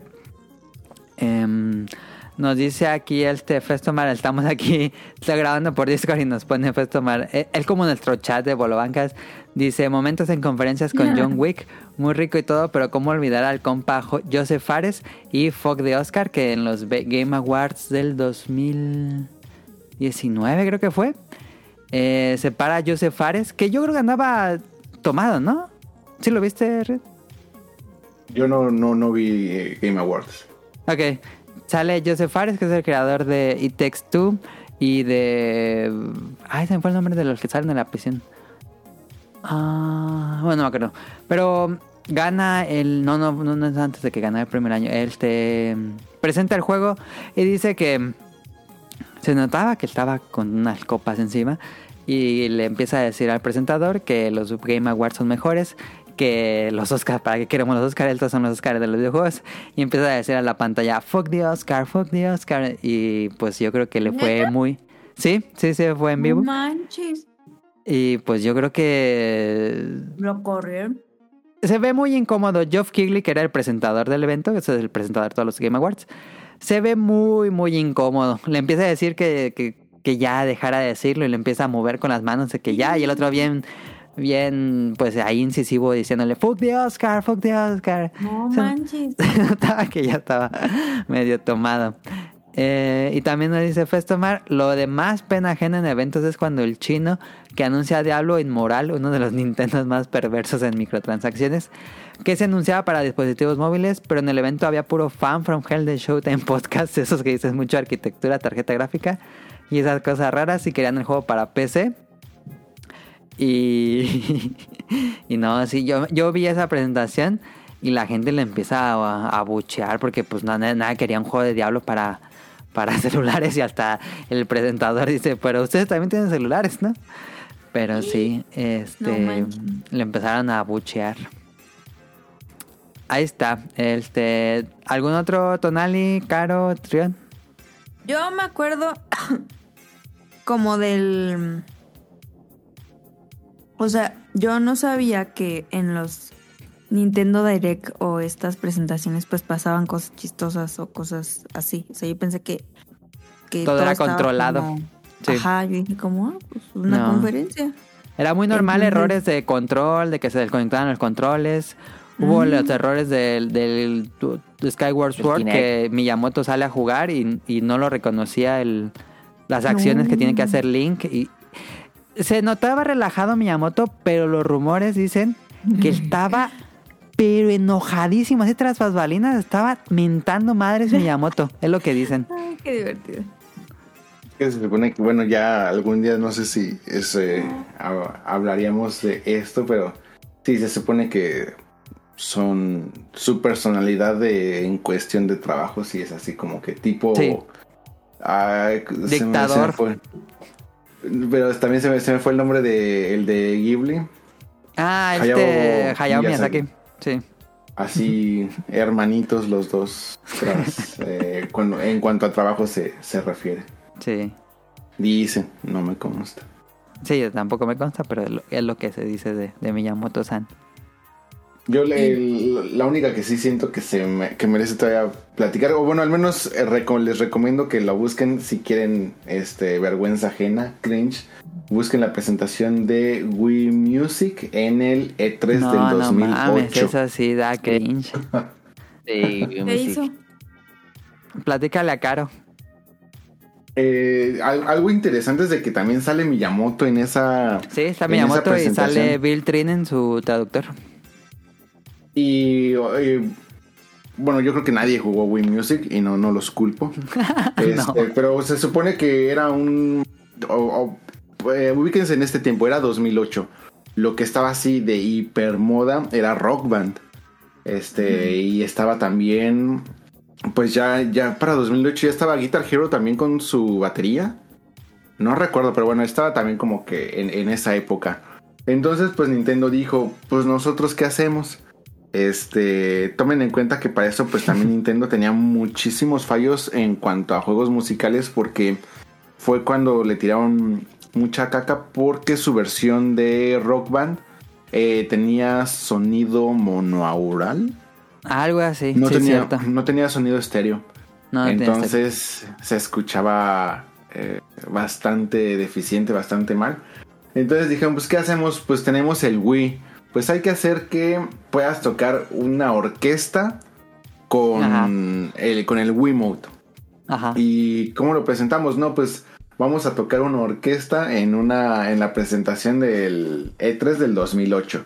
Y pues salen todos estos personajes, o sea, sale Miyamoto. Sale este, Bill. Trinen, sale Reggie Phil Saime y sale otro.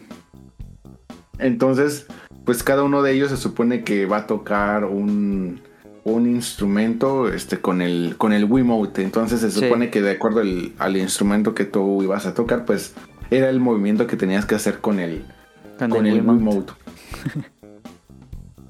Eh, pues ya se pueden imaginar. Eh, creo que también tuvieron muchos problemas con los controles en esa presentación. Ah, creo que sí. Sí, creo que sí. O sea, también de que pues querían hacer como que cierta acción, eh, pero pues también, o sea, es que el, el Wiimote pues no tenía esa precisión tampoco de, de acciones y cosas así. Eh, quieren hacer como que una orquesta y como que todos ellos imitando a su instrumento. Eh, pues sí se ve como que bastante incómodo. Como que ellos también llega a un punto donde hasta yo creo que también se sienten incómodos. Sí, el se, público. se ve como. Va a sonar muy pitera esta comparación. Pero se ve como cuando en el Chavo del 8 hacen el concierto con los instrumentos ahí, hechizos que hacen en un episodio. Así se ve, así se ve. Y pues eh, pega muchísimo por el tipo de personas que ves ahí parados. Ajá. Eh, Y pero, el, Haciéndolo. pero el, el baterista es un baterista famoso, creo. Pero ese le ponía así mucha injundia, así. pa, pa, pa, pa, pa, pa, y se ponía así todo loco. El baterista está muy cagado, el baterista en esa presentación. Creo que justamente ahí es donde puedes ver que realmente y el juego no, no reaccionaba realmente a lo que tú realmente querías o, o estabas haciendo. Entonces como Sí. que tampoco eh, tenía mucha coherencia con lo que estaban diciendo del juego. Es así muchísimo... Es que yo no diría cringe, diría pena ajena. Entonces... Pero sí vale la pena también... Si se Vean la presentación de Wii Music. Véanlo. Fue un momento extraño para la industria porque el Wii estaba pegando con todo, nadie esperaba eso, pero estaba pegando madras y todos querían agarrarse parte del mercado. Tenemos a, mm, a PlayStation con PlayStation Move, que no le fue tan bien, pero ahí, por lo menos no tuvieron presentaciones tan vergonzosas. Pero con Xbox tuvieron Kinect. Híjoles, hay una, la presentación de Kinect también está media... Pues les quedó también dependiente ajena un poco. La parte donde está el Star Wars, que según está peleando así con el sable. Eh, hay una parte donde dos niños eh, entran, están jugando un juego de Disney que van roda- te van rodando en una eh, como en Disneylandia y van así como una bola de hámster y un niño se queda atorado en un árbol ahí, ahí se quedó atrás y la niña se va derecho.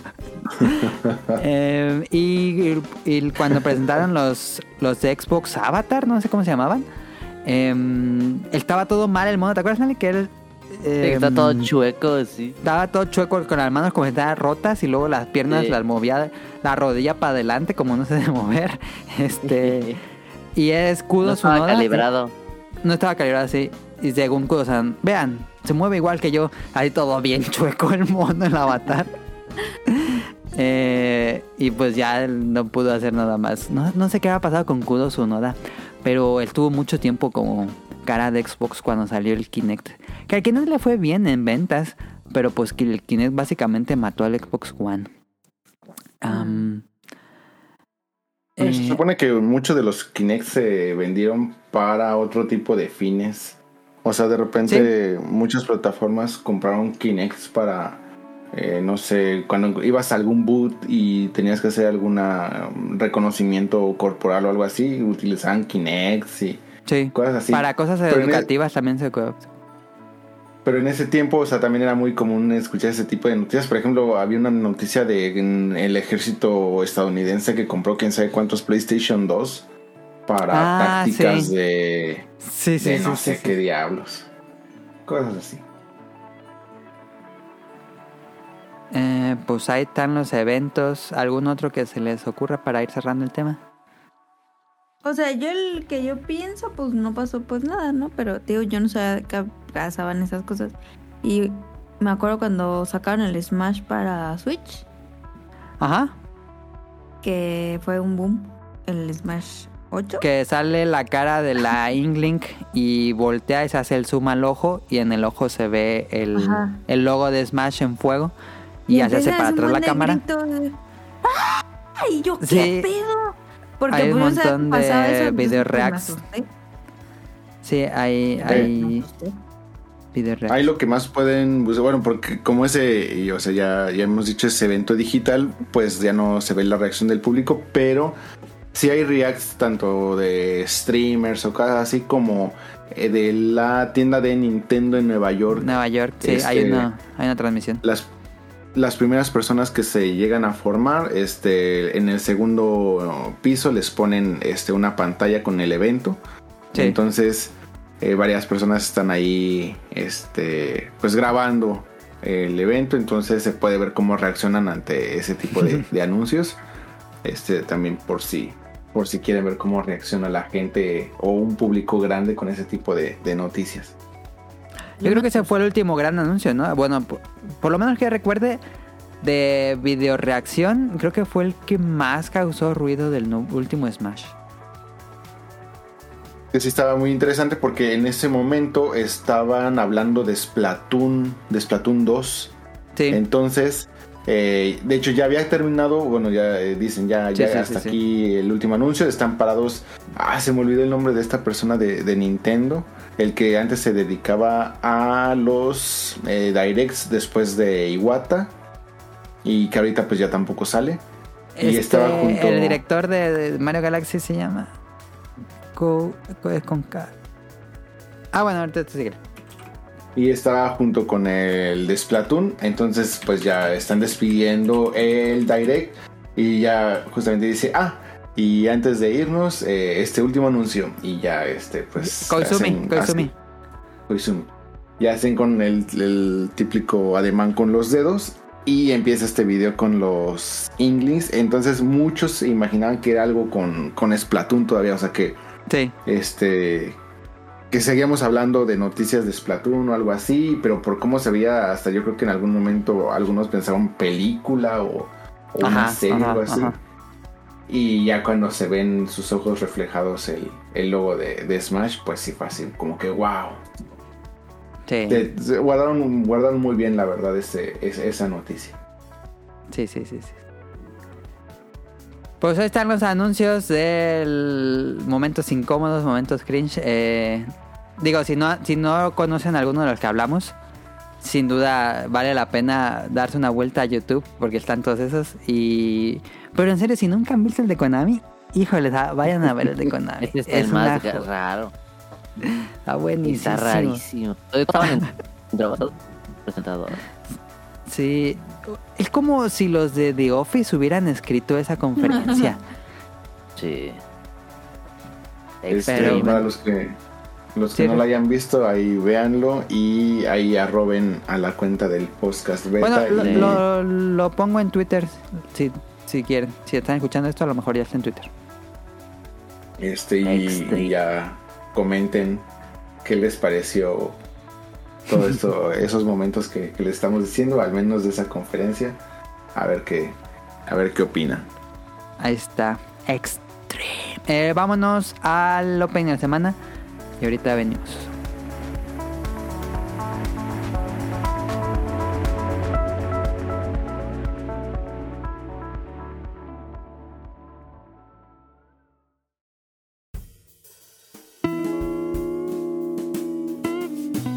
Opening de la semana.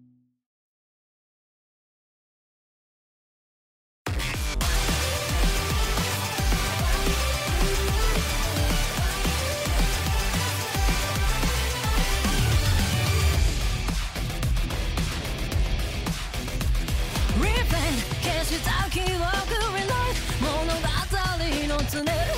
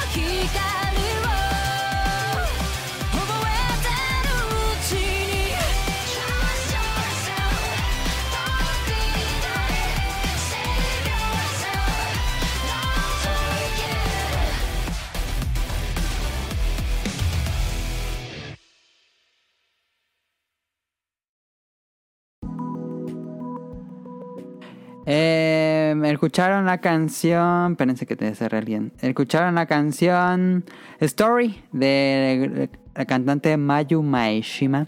Y la serie es Isekai Ojisan, o como le puso Netflix, Mi tío de otro mundo. Que creo que eso significa. Em, ¿De qué va esta cosa? Otro Isekai van a decir. Sí, soy consumidor de los Isekai generalmente. No muchos, pero sí, sí veo Isekais. Em, claro, ya sabes que es un Isekai. Te he preguntado como tres veces en el podcast beta. Claro.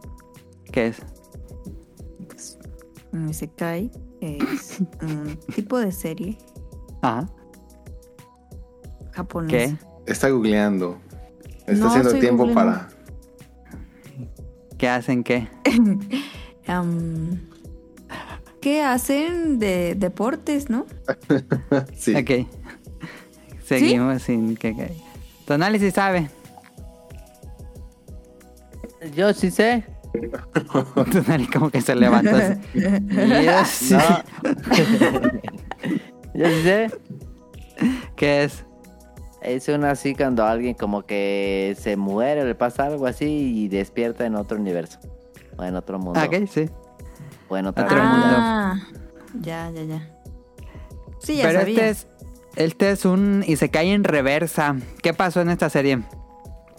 Estamos en 2017. Nos cuenta la vida de Takafumi, que es un joven de... mm, No es en su edad, pero va como en universidad. Eh, y recibió la noticia de que su tío, que estuvo en coma por los pasados 17 años, o sea que en el año 2000 su tío cayó en coma. Y 17 años después le dan la noticia de que finalmente ha despertado en el hospital.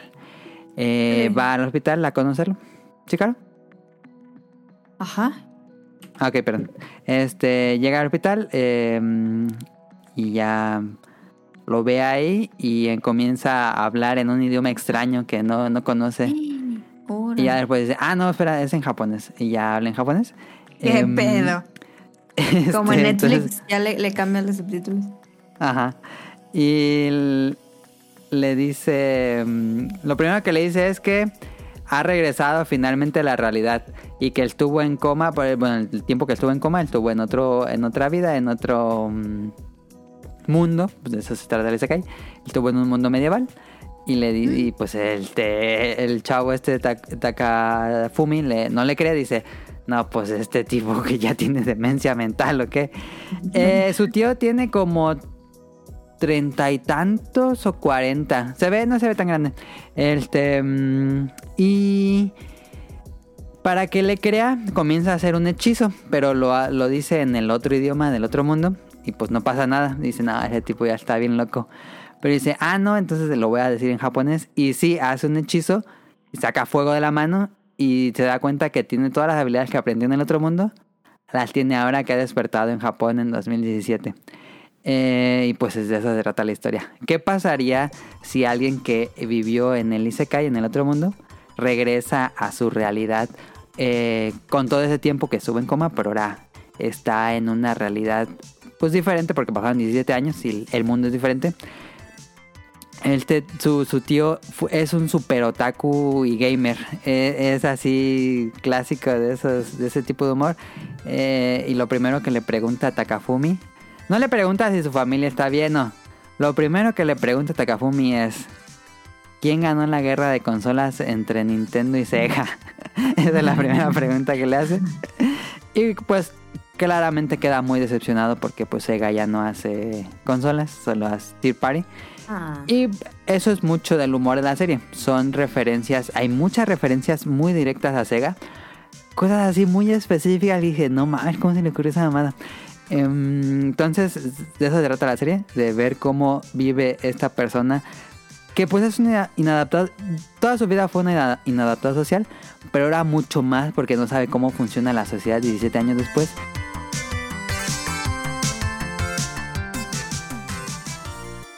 Pues One Piece no fue porque pues, es así, sigue. Ajá, por ejemplo, mencionan de varias series eh, que, que se... Por ejemplo, la de... mm, ay, ¿cómo se llama? Es que yo no me sé el nombre en japonés, pero eh, es la de un policía que es larguísima. Ren.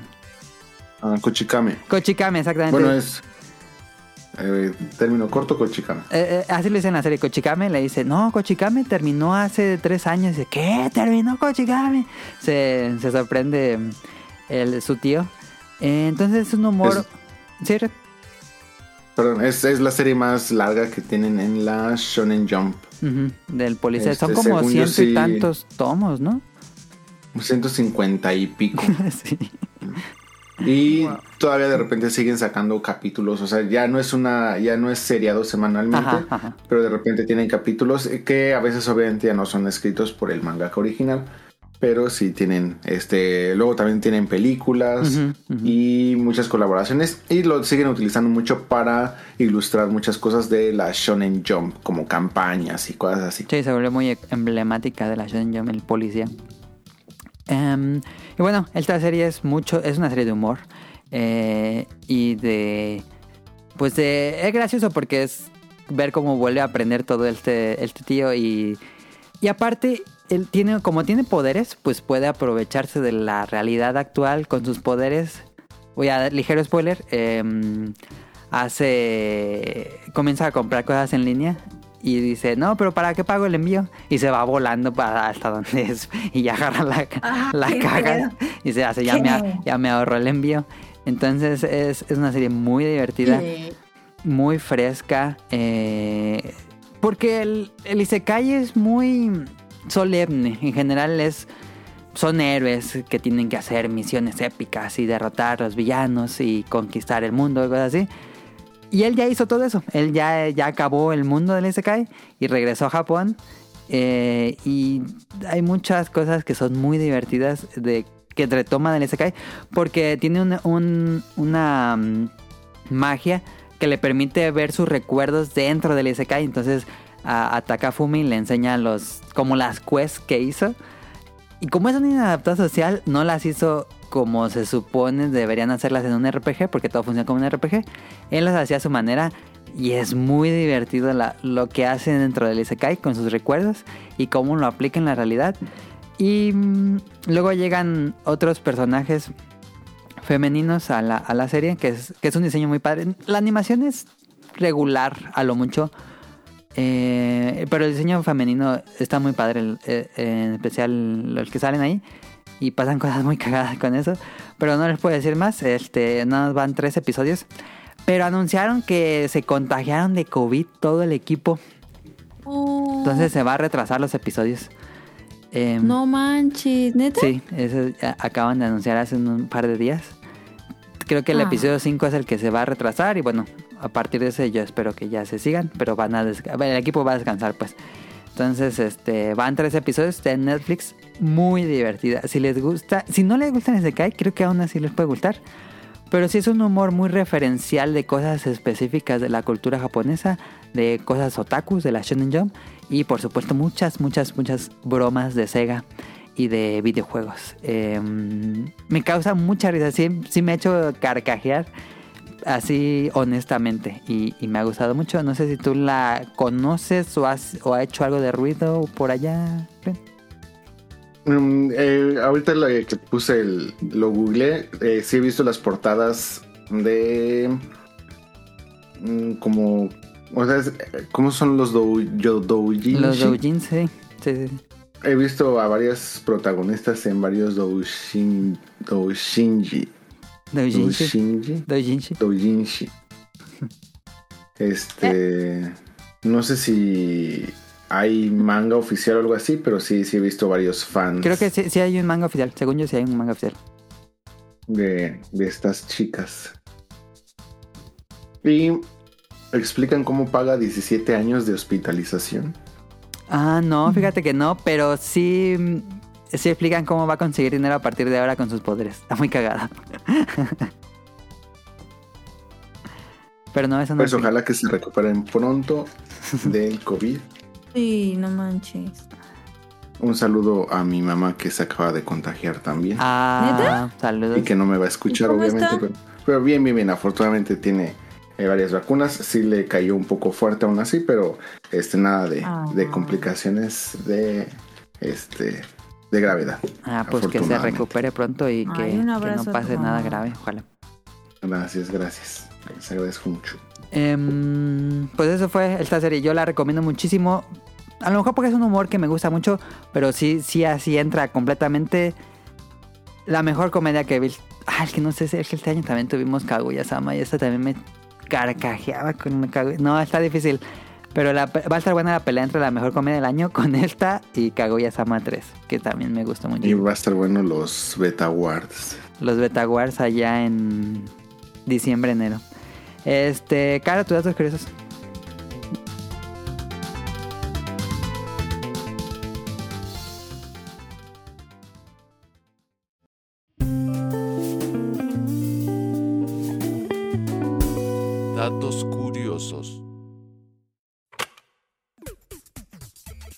¿Ustedes sabían que la letra E es la más usada de la lengua española? Ah, no, no sabía. Es la que más Se repite. tienen todas las palabras. Ajá. Ok. Eh, ¿Ubican el osito gordito de Michelin que tiene está lleno de llantitas? Él tiene un nombre, es... ah, Se llama Vivendum. Vivendum, sí, sí, sí, sí. Yo no sabía. Yo pensaba que se llamaba Michelin. Yo también pensé que era el Michelin, No, pero se llama. Vivendum. Vivendum, sí. Y pues nosotros ahorita pues le decimos a la Alexa, ¿no? Que nos despierta a las 6 y nos despierta a las 6. Ajá. Pero antes, ¿cómo le hacían si no tenían Yo sí reloj? sé. Y se tenían que levantar. Sí, sí. Entonces, había unas, cállate, había unas personas que se llamaban Knocker Up, o sea, que eran despertadores humanos, Ajá. y literal iban y te tocaban a tu ventana Ajá. a la hora que era, que tú les decías, les pagabas y te iban a despertar. Era un servicio de contratados a las personas, sí. Esto fue, se hizo muy, se puso muy de moda en Inglaterra e Irlanda. Y ah, Pero ¿quién despertaba a los despertadores? es que ahí te va. La noche anterior uno se concertaba con ellos a la hora exacta que deseaba ser despertado. Y eh, una vez que ya era la hora, iban con un palito y les tocaban así en la ventana. Eh, eran muy rigurosos con su puntualidad y tenían que, o sea, insistían hasta que la persona que los contrató abría la ventana y les decía, ya me desperté. Sí, sí, sí, sí. Y ya. Y muchas veces estos que knocker up eran policías que aprovechaban sus turnos de trabajo en la noche para llevarse una lanita extra.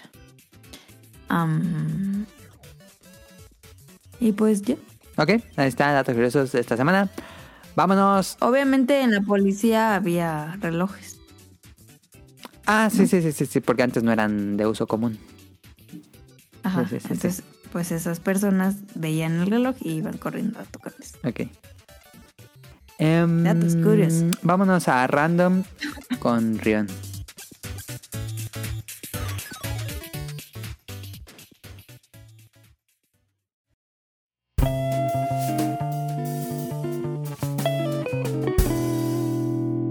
Random. 新時代はこの未来 てしまえば変えてしまえば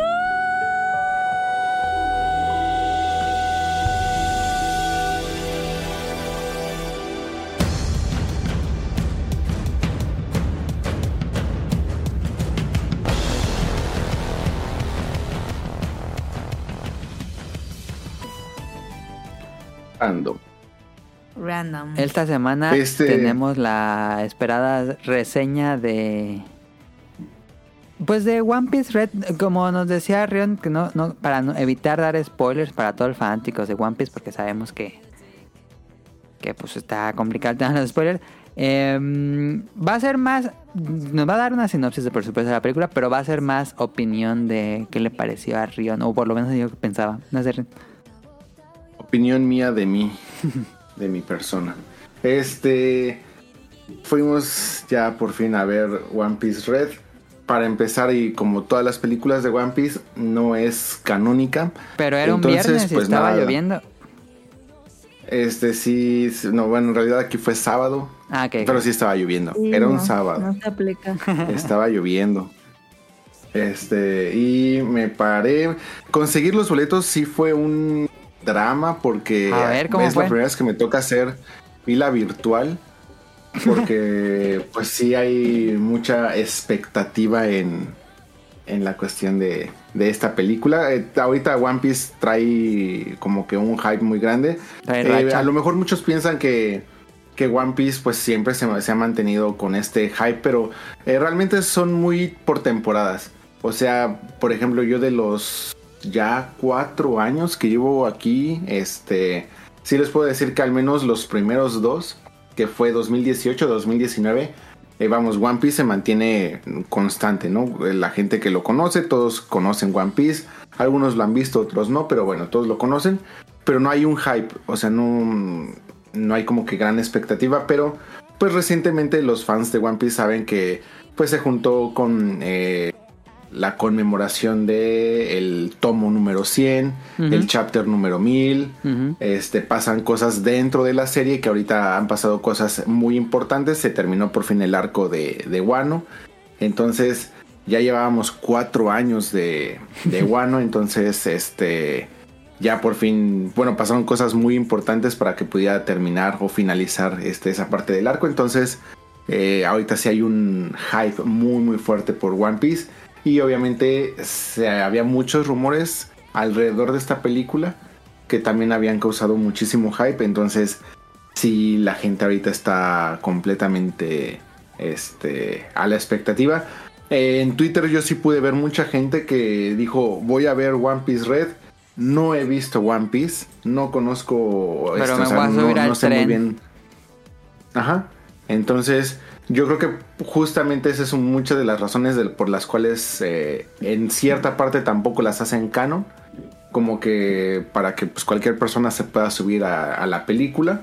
Ajá. Yo creo que le va a ir muy bien en, en recaudación. Este, porque pues sí, vamos, eh, estaba completamente lleno y pues son, este, es la, la película ahorita al menos del, del verano. Sí. Este, ¿de qué Mucho va? más Pues, que... empieza- ca- Ay, perdón, perdón, perdón. Nada más para No, di- dime, quitar la duda. ¿Fue más popular que Dragon Ball Super Hero? Yo creo que sí. Yo creo que al menos este en recaudación.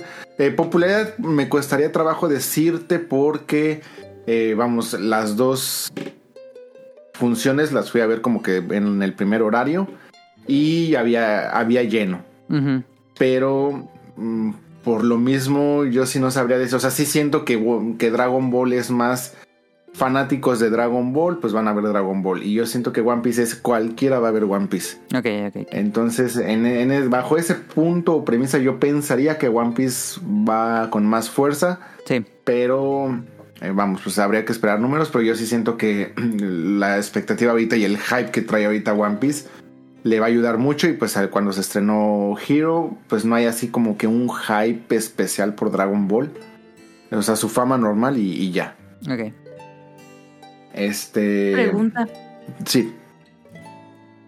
Tú nos habías dicho que estabas am, en la espera de que no hubiera spoilers. Ajá. ¿Y qué tal? ¿Cómo te fue? No creo que tuviera Eh, spoiler no, porque pues, fue la eh. primera función. Sí, sí, sí.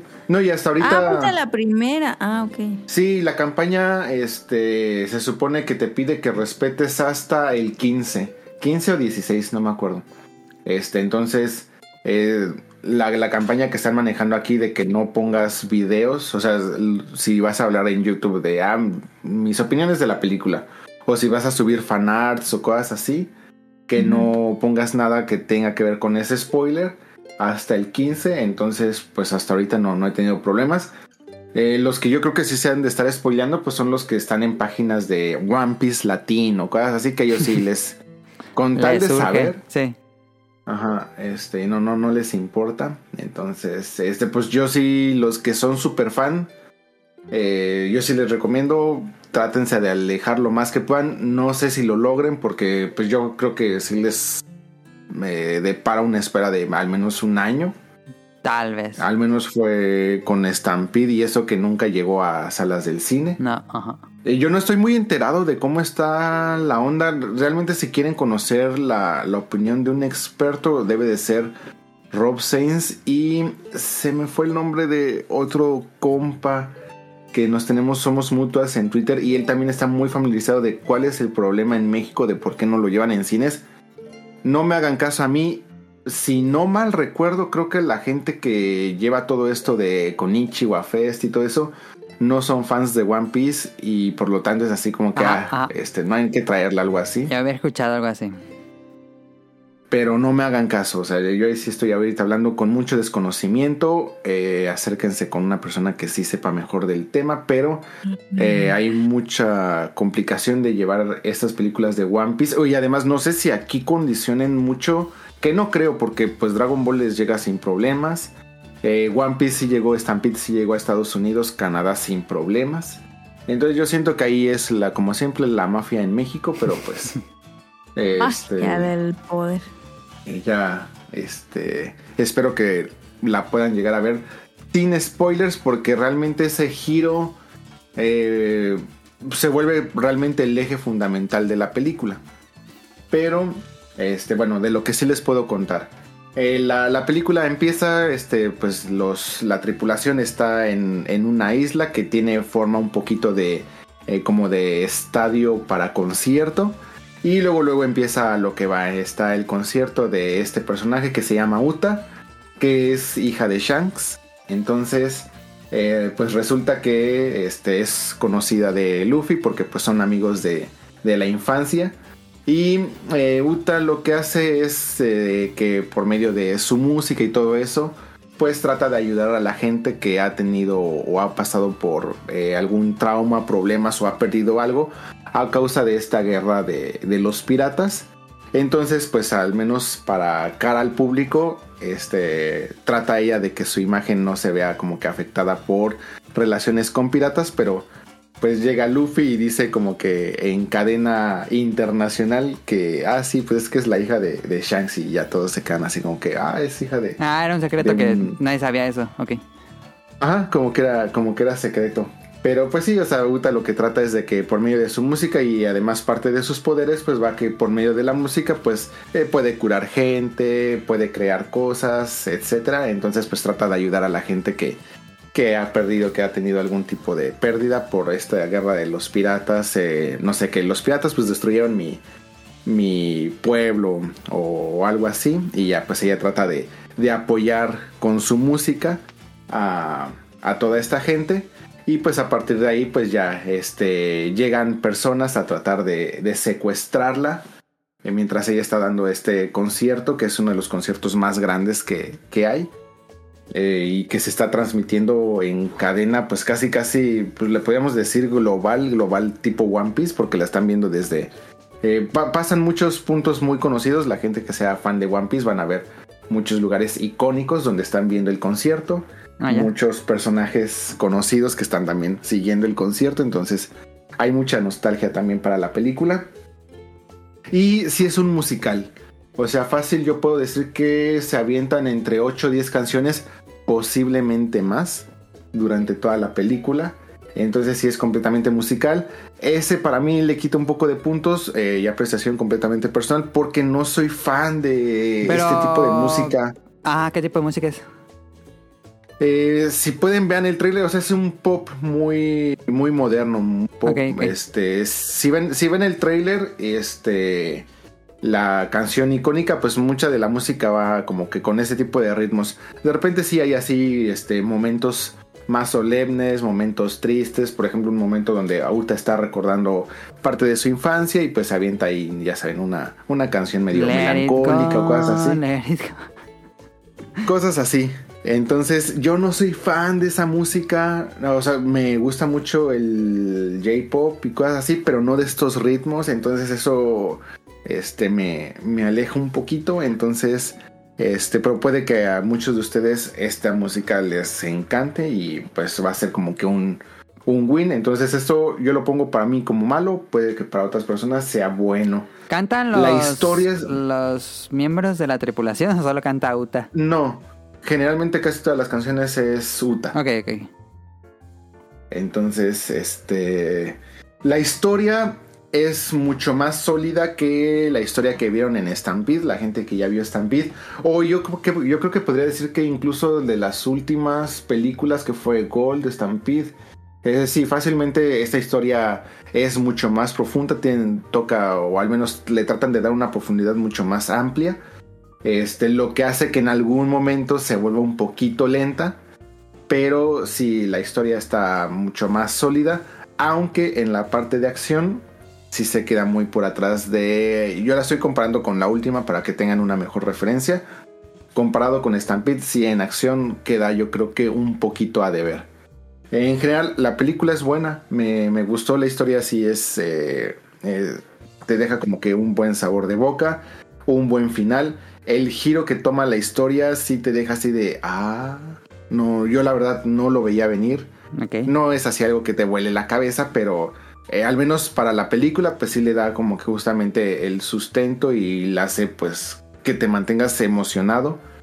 Este, como no la veías venir, y te deja como que sorprendido y como que con la expectativa de pues a ver cómo lo van a resolver, a ver cómo qué va a pasar para que puedan eh, superar esta adversidad. Eh, nivel de animación, eh, muy similar a Estampido, o sea, no, no llega a proponer nada visualmente este, muy sobresaliente. Sí tiene momentos muy buenos, eh, tiene momentos donde como hay mucho público en la parte de los conciertos y todo eso, pues ya saben, usan como que el argumento de como animaciones medio genéricas para llenar Sí, el- sí, sí, sí. al público y todo eso. Pero eh, al menos las partes de acción bastante bien animadas. Obviamente se ve que ahí se va la mayor concentración y para momentos pues más comunes como que no hay este Mucho detalle. pues nada sobresaliente. Eh, por lo mismo que es poco el tiempo que se tiene, pues realmente la acción está más enfocada ya en la pelea o el conflicto final. Entonces pues no van a ver... Y otra vez vuelven a salir muchísimos protagonistas. Además de que pues ya la tripulación ahorita utilizan a la tripulación post Wano. Entonces pues ya Ah, está lo también Jinbei preguntar. con... Sí, sí, es después de Post One. Bueno, se supone que es incluso antes de Wano. O sea, por, por el contexto que te ponen, obviamente tomando en cuenta que esto no es canon. Pero. ¿No es canon la se película? supone- No, ninguna película es canon. Entonces, Ah. nada de esto es. Nada de esto es canónico. Pero utilizan muchos elementos para decirte que el- la serie está estaría ubicado antes de Wano. Pero hay otros elementos que utilizan post-Guano. Lo post-Guano es eh, la tripulación, porque ya está Jinbei con ellos. Este. Bueno, es que también Jinbei. Bueno, ya. eh, ya está Jinbei con ellos. Entonces, pues no hay mucho tiempo para que todos puedan como que lucirse. No, pues son Entonces, muchos. si están esperando. Sí, no, eh, y además salen muchos otros personajes de otros momentos. Entonces, este. Como igual como en Stampede. O sea, hay muchos personajes que también se están uniendo a todo esto. Eh, está también la parte de la marina. Está todo. Bueno, varios personajes eh, intervienen. Entonces, no hay tiempo para darle protagonismo a todos. Entonces, pues técnicamente va a haber muchos personajes que no van a lucir, no van a hacer absolutamente gran cosa. Más que a lo mejor unos 5 o 10 segundos hacen su ataque y listo, se acabó. Eh, pero fuera de eso, me, me agradó bastante. Esa es eh, justamente parte de la premisa. No puedo pues, ya hablar más o profundizar un poco más en la premisa, más que lo que les estoy contando, de que están en el concierto, todo esto de, de Uta y que se revela a nivel general que pues es hija de, de Shanks y todo esto. Porque pues a partir de ahí ya empiezan eh, a salir giros muy interesantes, pero bueno. Este, llegan otras personas a tratar de secuestrarla, este, a tratar de interrumpir su concierto, etc. Pero la película me gustó, vale mucho la pena. Este, a pesar de que el nivel de acción está muy por abajo de Stampede, eh, las escenas de acción pues sí, sí son interesantes, si te hypeas, si hay un momento que sí te emocionas. Eh, sí tiene como que le tratan de dar también eh, sus partes tristes, sus partes emotivas, todo esto. Entonces en general se me hace una buena película. No creo que sea la mejor película de One Piece. Sí creo que sea de las mejorcitas. Yo le pongo un 8 de 10. Estaba justificado el hype. Yo creo que sí. Eh, yo creo que sí es buen momento de One Piece.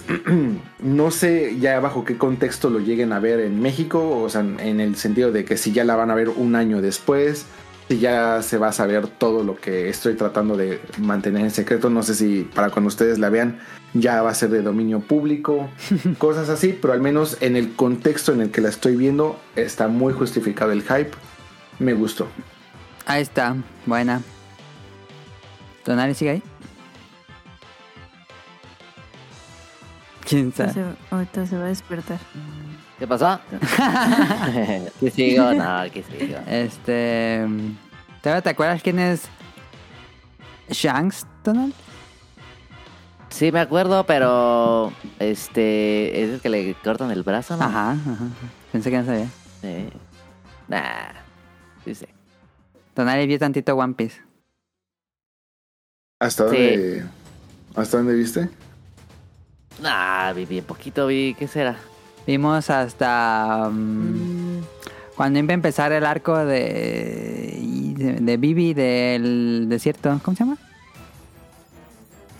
De Crocodile. Hasta ahí vimos el animado. Y tengo entendido que ahorita en México este, el canal 7 está pasando La otra vez. estrenaron. bueno, no, Sí. Está estrenando One Piece, pero tengo, en- tengo entendido que Pero empezaron. que no van en orden, ¿o sí? Pues más que no vayan en orden, eh, se saltan un buen tramo.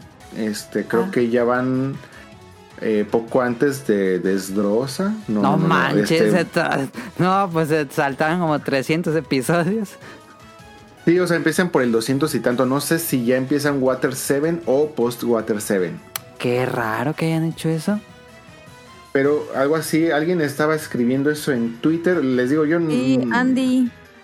Este, que tenía que ver con cuestiones de derechos. mm, No, pues está en ahora- Netflix. Si alguien la quiere ver, está en Netflix. Y otra cosa, yo siento que no es tan mala técnica, eh, o sea, como que para atraer al público en general, es que empezarles One Piece, o sea, pues nada más pónganse a pensar que empezarles a transmitir mil capítulos. eh, y la, la verdad, la animación, porque justamente yo también empecé a ver el anime de One Piece, este, Otra vez. quiero ver animado. Pues es que yo no he vi, yo anima, anime de One Piece vi post hasta después de Water 7. Ah, no. Y a partir de ahí, como les dije, no me acuerdo en qué podcast, solamente de repente me meto a ver como que los momentos más icónicos, pero yo lo que hago es leer. One Piece es de los pocos mangas que ahorita voy leyendo Al cada semana Ujú. Que me compro la Shonen Jump. Este es One Piece. well, de- realmente la Shonen Jump la compro por Boku no Hero, One Piece, Sakamoto Days y Aono Hako. Ujú. Que les recomiendo muchísimo esas cuatro series, las recomiendo muchísimo. Sakamoto Days, Millie dijo Ya la van a el publicar. capítulo pasado que ya lo van a publicar. Se las recomiendo muchísimo. No dejen pasar. Desde el primer tomo, yo creo que si le dan una oportunidad al primer tomo, Sí. es suficiente para que los capture. Y en lo que va ahorita, uff, la verdad, qué buena serie. No va, no va a sustituir, eh, no va a ser una serie legendaria tipo este Naruto, Kimetsu. Bleach, One Piece o algo así. Pero yo creo que sí se perfila para ser una serie icónica de Shonen Jump sin ningún problema. Ok. Sí, Yo creo que va a estar como que así tipo, no sé si ahorita hablas como tipo de Black Clover, de este eh, Dead Note, cosas así. Yo creo que a ese nivel sí va a llegar Sakamoto Days. Y creo que ya Si no viene es el ya anime, ¿no? es- Pues hasta ahorita no han este, revelado, revelado? nada, pero no me sorprendería. No, en cuanto se digan algo, luego luego hacen eh, cuando la regla aquí es eh, los animes se revelan en las portadas de la Shonen Jump. Ah, así de ya va a ser anime. Siempre vi- viene con una portada conmemorativa y a partir de ahí todos los eh, cintillos de los mangas también anuncian que ya va a ser anime. Y a partir de ahí, pues ya, la manera normal de comunicación del, del La que anime. anunciaron Pero no me sorprendería. esta semana fue el anime de Kaiju Number 8, que es muy buena. A mí también me gustó mucho. Y también Millie ya la, la reseñó. Reseñó el manga cuando todavía reseñaba mangas. Yo creo que sí fue el último manga que reseñó, si no mal no Creo que recuerdo. sí. El que no hay tantos buenos, creo que en, la, en Manga Plus todavía. Pero bueno, este Vamos a las preguntas porque si no vamos a dar mucho. Preguntas del público. ¿Cierren? No, es que iba a agregar otra- otras, otras cosas en torno a cómo se está viviendo One Piece aquí, pero mejor ya para no Ah. extenderlo mucho. Ok, como tú quieras. Sí, pues ya no, no, no seguimos. Ok, ok. Pregunta del público. Ay, le cortaste la inspiración. Es que no, pensé, pensé que ya había acabado, pero, pero si no, quieren. no, no, es- Pobrecito. o sea, realme- realmente, va, va mucho de, o sea, de, por ejemplo, del juego de cartas. Este, Ah, ayer sí. empezó también con la película, la venta del nuevo deck, de justamente de la película. La próxima semana, el sábado, eh, van a empezar a repartir un deck promocional a las personas que vayan a ver la película. Entonces, posiblemente la vaya a volver a ir a ver para recibir ese deck. Eh, las tarjetas que están regalando, los promos, todo está volando, no hay manera de conseguir un solo booster. La gente está vuelta loca por el juego de cartas. Este, yo traté de comprar una revista donde estaban regalando un promo. La revista se agotó a los 15 minutos de que empezó el día de publicación. Eh, las ventas de las tarjetas eh, por el tipo Mercalli o por Yahoo el tipo Auction. Mercado Libre de Japón es una barbaridad. Eh, la gente está completamente loca. No, no puedes comprar ahorita un sobre aquí en Japón, es imposible. Pero ya otro día les cuento un poco más de, de- de este hype. Pues, si algún día hacemos el programa de TCG, Si está así el hype por One Piece, diría que fue o se siente un poco como cuando estaba el hype de la película de Kimetsu.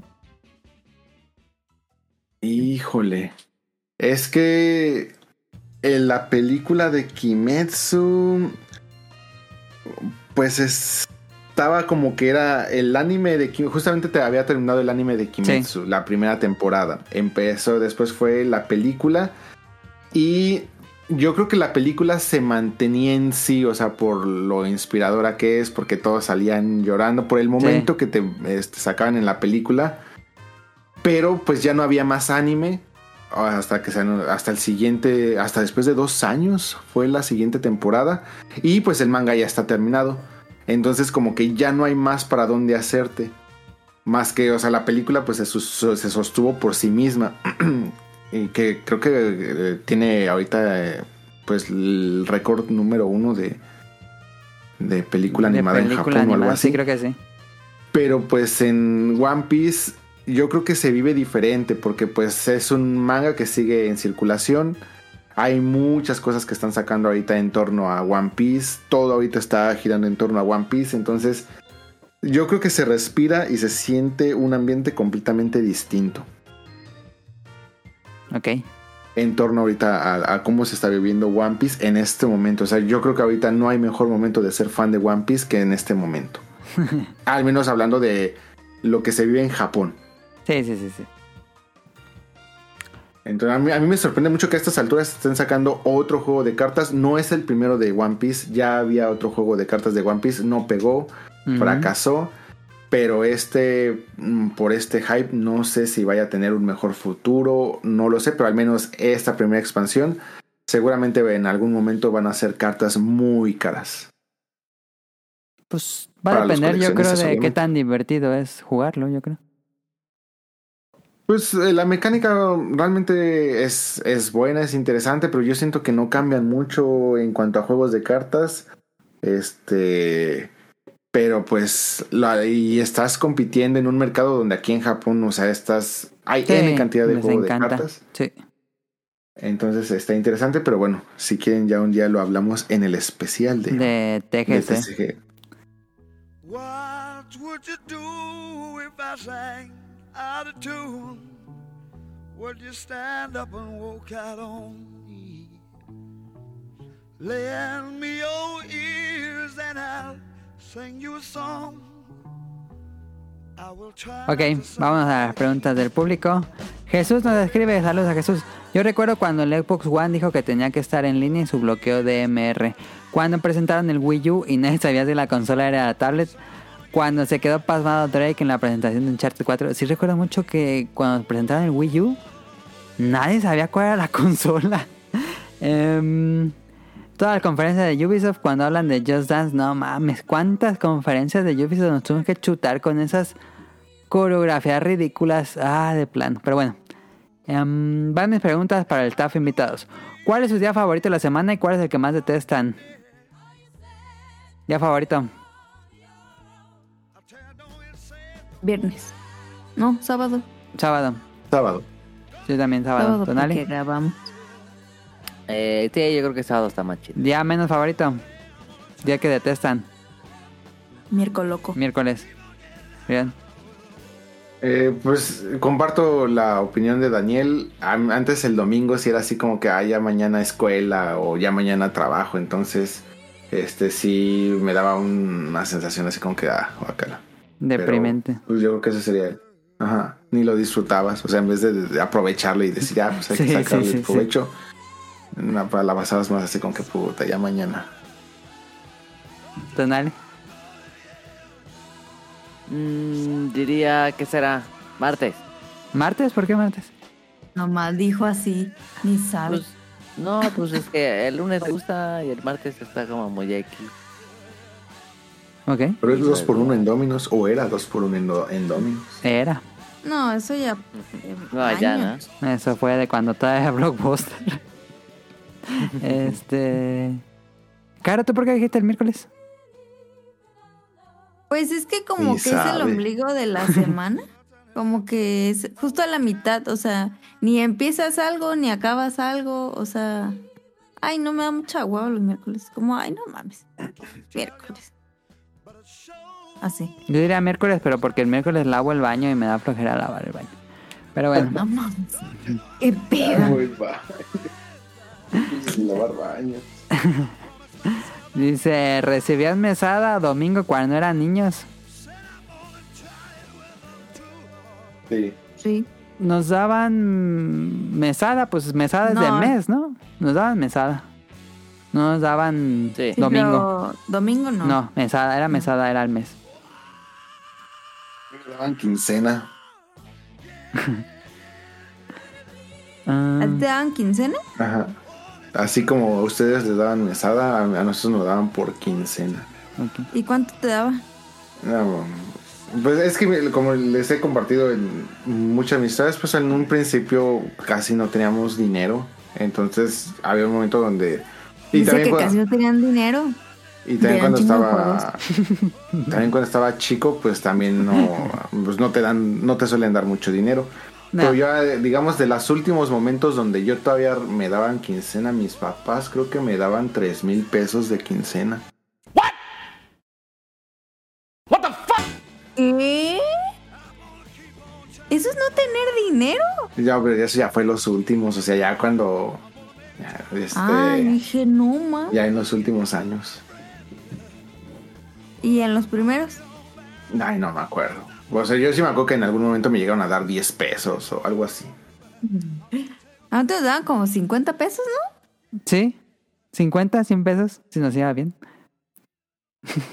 Eh, ya como le daba un bono a mi papá, como unos 200 varitos. Los ricos, los que tuvieron infancia feliz.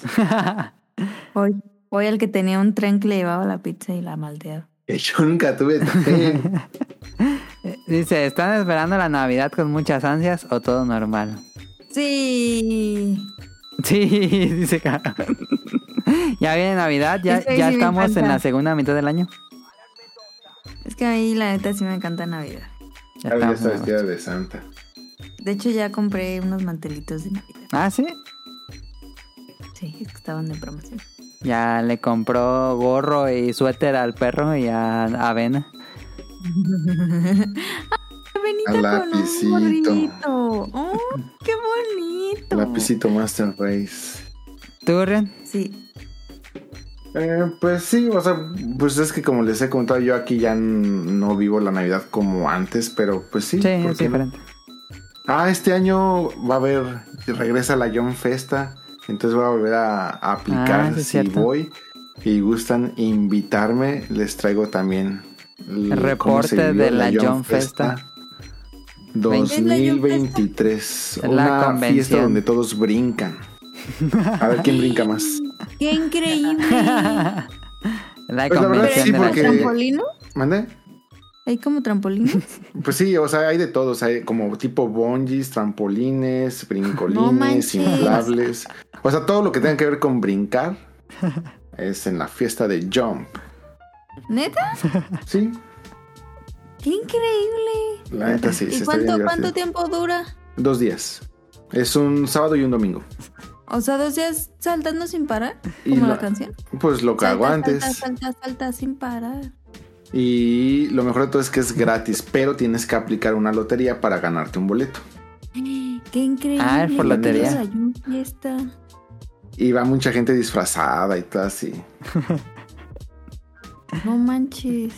Pero bueno, ya, ya les tendré el reporte si es que gano de la Jump Festa 2023. Bueno, 23. ¿Ah, vas a ganar? Pues yo digo que sí. Si, si traigo actitud perdedora, pues ¿para qué aplico? Pero tienes que empezar como a practicar, ¿no? A saltar un buen... Ah, no, no, no. O sea, la- la- para aplicar y todo eso, este, nada más tienes que mandar una carta y todo eso. Ah, no manches. Ah, no sí man. ganó. fiesta.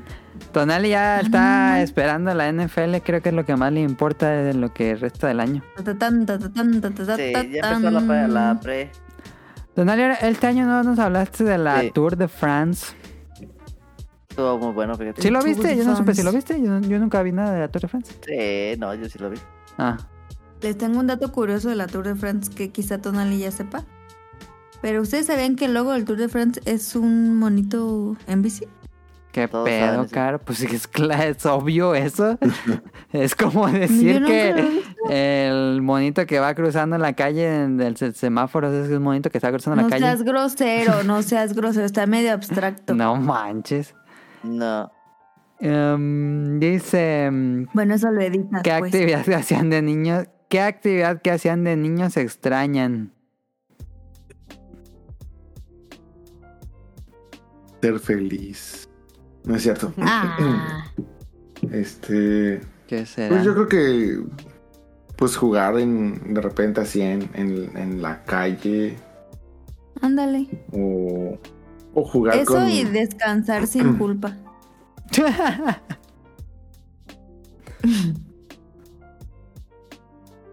De niño. Pues sí, pues tal vez la tranquilidad con la que. Vivía. Sí, sí, sí, sí, sí.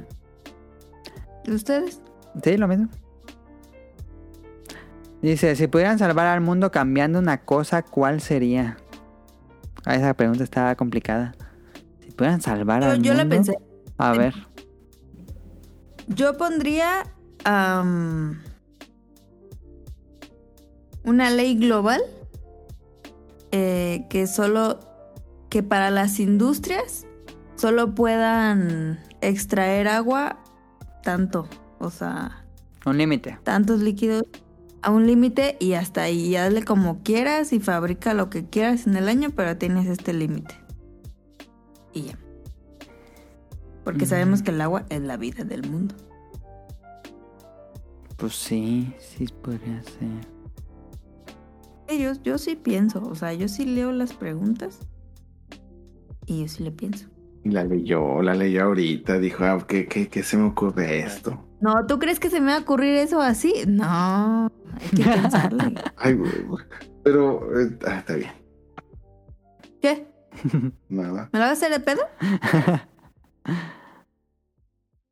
Yo había pensado, pero estaba muy tonto. Yo había pensado como regresar en el tiempo y matar a Hitler antes de que se volviera dictador. Ah, es buena opción. ¿Por qué no? Pero eso no salva al mundo, sí. O sea, digo, sí salvas a mucha gente y cambias, yo creo. Sí, una pero parte quién sabe. importante, pero. Digo, si no hubiera sido Hitler, hubiera sido pero- otro. Japón no sería lo mismo, por ejemplo. Pero si no hubiera sido Hitler, hubiera sido cualquier otro, yo creo. Y, No sé qué o sea, tanto. bueno, Es que yo. A mí nada más se me ocurre cosas de eh, salvar al mundo, pues. Pues por lo único que peligra el mundo, pues sería un cambio climático. Y pues aún así, pues el mundo va a seguir. Lo que nos vamos a ir a la, a la goma, pues somos Ajá, nosotros, sería la pero- pregunta salvar la humanidad porque el mundo va a seguir existiendo. Sí, sí, sí. Ay, qué feos. Qué feos son. ¿Por qué? hizo mi mamá. De sus resoluciones de fin de año, ¿cuántas han logrado y cuántas han quedado en buena intención?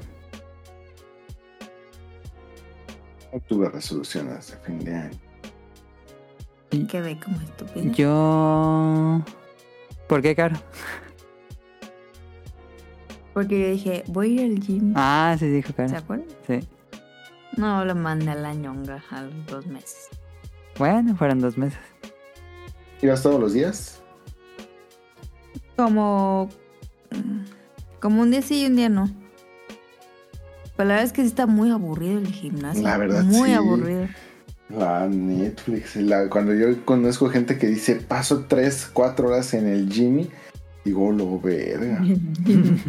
Qué horror. que no tienen amigos. Tonale dijo en su mm, propósitos que iba a arreglar su... Iba a mejorar su equipo de audio. Me preocupó un momento porque dije, Tonali, pensaba que ibas a decir, Tonali dijo que le gustaba pasar 3 o 4 horas en el chinga, criticándonos. ¿Ya compraste nuevo equipo, Tonale? Ya compré, sí. Ah, ok, entonces sí lo hizo. Delicia de Yo dije que iba a comer menos nuevo. picante y sí le he bajado el picante. No tanto como me gustaría, pero sí le he bajado más. Y algo que hice es que desde enero no me meto a Facebook. Ya, abandoné Facebook por completo. Ya, eso sí, ya. Pensé que ibas a decir a bañar y yo, ¿qué? ¿Qué pedo? ¿Por qué iba a decir eso? ya no me meto a Facebook Pues ni por error. O sea, ya eliminaste la app. No, Ah, qué pedo. pero no me he metido. Ya ni mi, ya hasta dejé de actualizar mi página de, de ilustrar y todo. Ya dejé todo. Nada, Facebook pura. Sí me daba como asco, ¿eh? Ah, Facebook, pero bueno. Em, Era, era doloroso de ver. Era muy doloroso, hasta olía mal. Pero bueno, Algo chistoso es de que a una Mili sí lo tenía de amigo de Facebook desde quién sabe cuándo, pero a Caro no la tenía. Entonces, según yo, nos hicimos amigos de Facebook relativamente reciente. Y en el Pero momento. nunca subes nada. No, pues es que yo tampoco lo uso. Ah. O sea, me meto yo para administrar los grupos que tengo ahí en Facebook, pero ya así de... Bueno, bueno, entonces el punto es de que en el momento en el que Caro y yo nos hicimos amigos, de repente todas mis recomendaciones de amigos son familiares de ustedes. Ah, yo así de, ah, caray. No, Sí, me sale toda su familia para agregarlos de amigos de Facebook. Obviamente, pues no, no ni me conocen ni algo así, no, no, ni, ni mando yo así solicitudes. Pero sí me causa Pero- así mucha risa de que toda la, qué la- l- los amigos que me recomiendan son familiares de ustedes. Y yo no sé si a ellos yo les he dado a aparecer como amigos recomendados y se han de quedar de, ¿y ese vato quién es? pero, Ni idea. pero me dio mucha risa. Perdón, ya nos No te problemamos preocupes. mucho. Ale nos dice que, hola, ¿qué tal? Mis preguntas son, ¿con qué escena de anime o capítulo de Los Simpsons se identifican mucho? Así que digan, eso ya me pasó o me podría pasar. Es que los Simpsons ¿De los son Simpsons? La vida, representaciones y la vida. la vida Ay. imita el arte. Es un momento icónico. Pues es que muchas veces Es nos ha pasado buen. el de, voy al rato, voy al rato. Ah, Ay, como no lo pusiste el podcast pasado. en la edición. ¿Alguna que ustedes recuerden? Yo creo que sí aplica, por ejemplo, el de, el de los hijos. Este es Benny, Manny, Benny, ahí por la casa. Eh, Cletus. Hortensia, Honoria. Pedro, Fabio, Juan, Pepe 2. Yo creo que ese. Eh, sí, sí, sí, sí.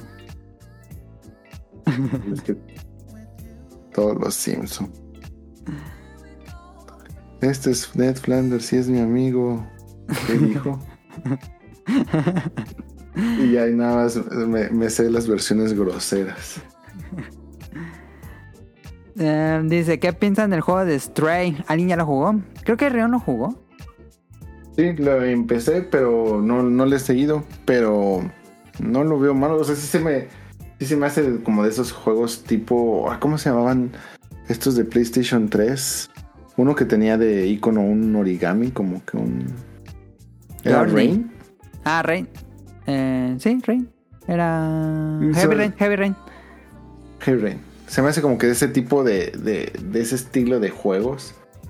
Entonces como que siento que debes de estar como que en un mood muy en Sí, sí, sí, particular sí, sí, para... sí, sí, sí. No buscando para acción ni nada de eso. Ajá, no, no tanto de que te guste o no te guste ese juego, sino que más bien debes de estar en un mood muy en particular para agarrarlo. Y sí lo quiero, sí lo quiero jugar, sí lo quiero terminar, pero pues no estoy ahorita como que en ese mood. La verdad. Yo ahorita puro Monster Hunter todavía no lo compro. Sí, yo tampoco lo he jugado. Eh, pero sí lo pienso jugar. Dice, les mando muchos saludos a todos, diviértanse mucho. Muchas gracias a Lynn por escribirnos. Gracias, Aline. Él, Hay que mandarle un saludo que porque tiene COVID. ah, pues recupérate Ah, pues pronto y pronto. descansa, toma mucha agua. em, y pues no sé si tengas medicamentos, pero si no, ve a un doctor. Pero nuestro mejor deseo, Lynn. Que te cures pronto. Y que no te dure la tos un mes. O tres. Eh, Ella nos dice saludos a todos, espero estén bien, ojalá Caro esté mejor en cuanto a su tos. Creo que en cuanto a momentos geniales en eventos, me gustó mucho la presentación de Ballad of the Champions cuando Aonuma agarra y balancea la Master Sword. A mí me gusta mucho, pero es el, el trailer de Breath of the Wild es buenísimo, uno de los mejores trailers que existen, yo creo. Dice, eh, igual tal vez no sea de videojuegos, pero también me gustaría decir lo que pasó en de Oscars con La La Land cuando se equivocaron en dar el premio y más bien era para Moonlight. Ah, sí. Nunca ha pasado eso en The Game Awards. Qué mal pedo. Ha pasado cosas más No. incómodas, pero eso no. Sí, sí la cagó bien duro, la neta. Sí, la neta, sí, hasta yo Pero ¿cuál que- fue más... am, ¿Quién la cagó más? Eh, Michael... Digo, Michael Jackson, iba a decir, este, Will Smith o la- o cuando dieron el mal Oscar. No, No, Will sí. Smith por mucho. ¿Ustedes son del team conspiración de que todo fue para ganar audiencia o si fue un error de las Yo siento que sí fue un error de la Matrix. Ok.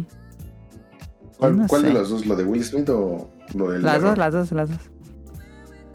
Pues es que lo del error ya lo vi varias veces y como que no entiendo realmente pues dónde está el, problema. O sea, sí se me hace como que muy, muy, el argumento muy tonto. Entonces pues yo siento que sí lo hicieron a propósito. Eso yo que sí lo hicieron a propósito, por ejemplo, porque estás leyendo un papel, o sea, no puedes leer otra cosa que no venga en ese papel. Pero lo de Will Smith, híjole, sí da pena ajena.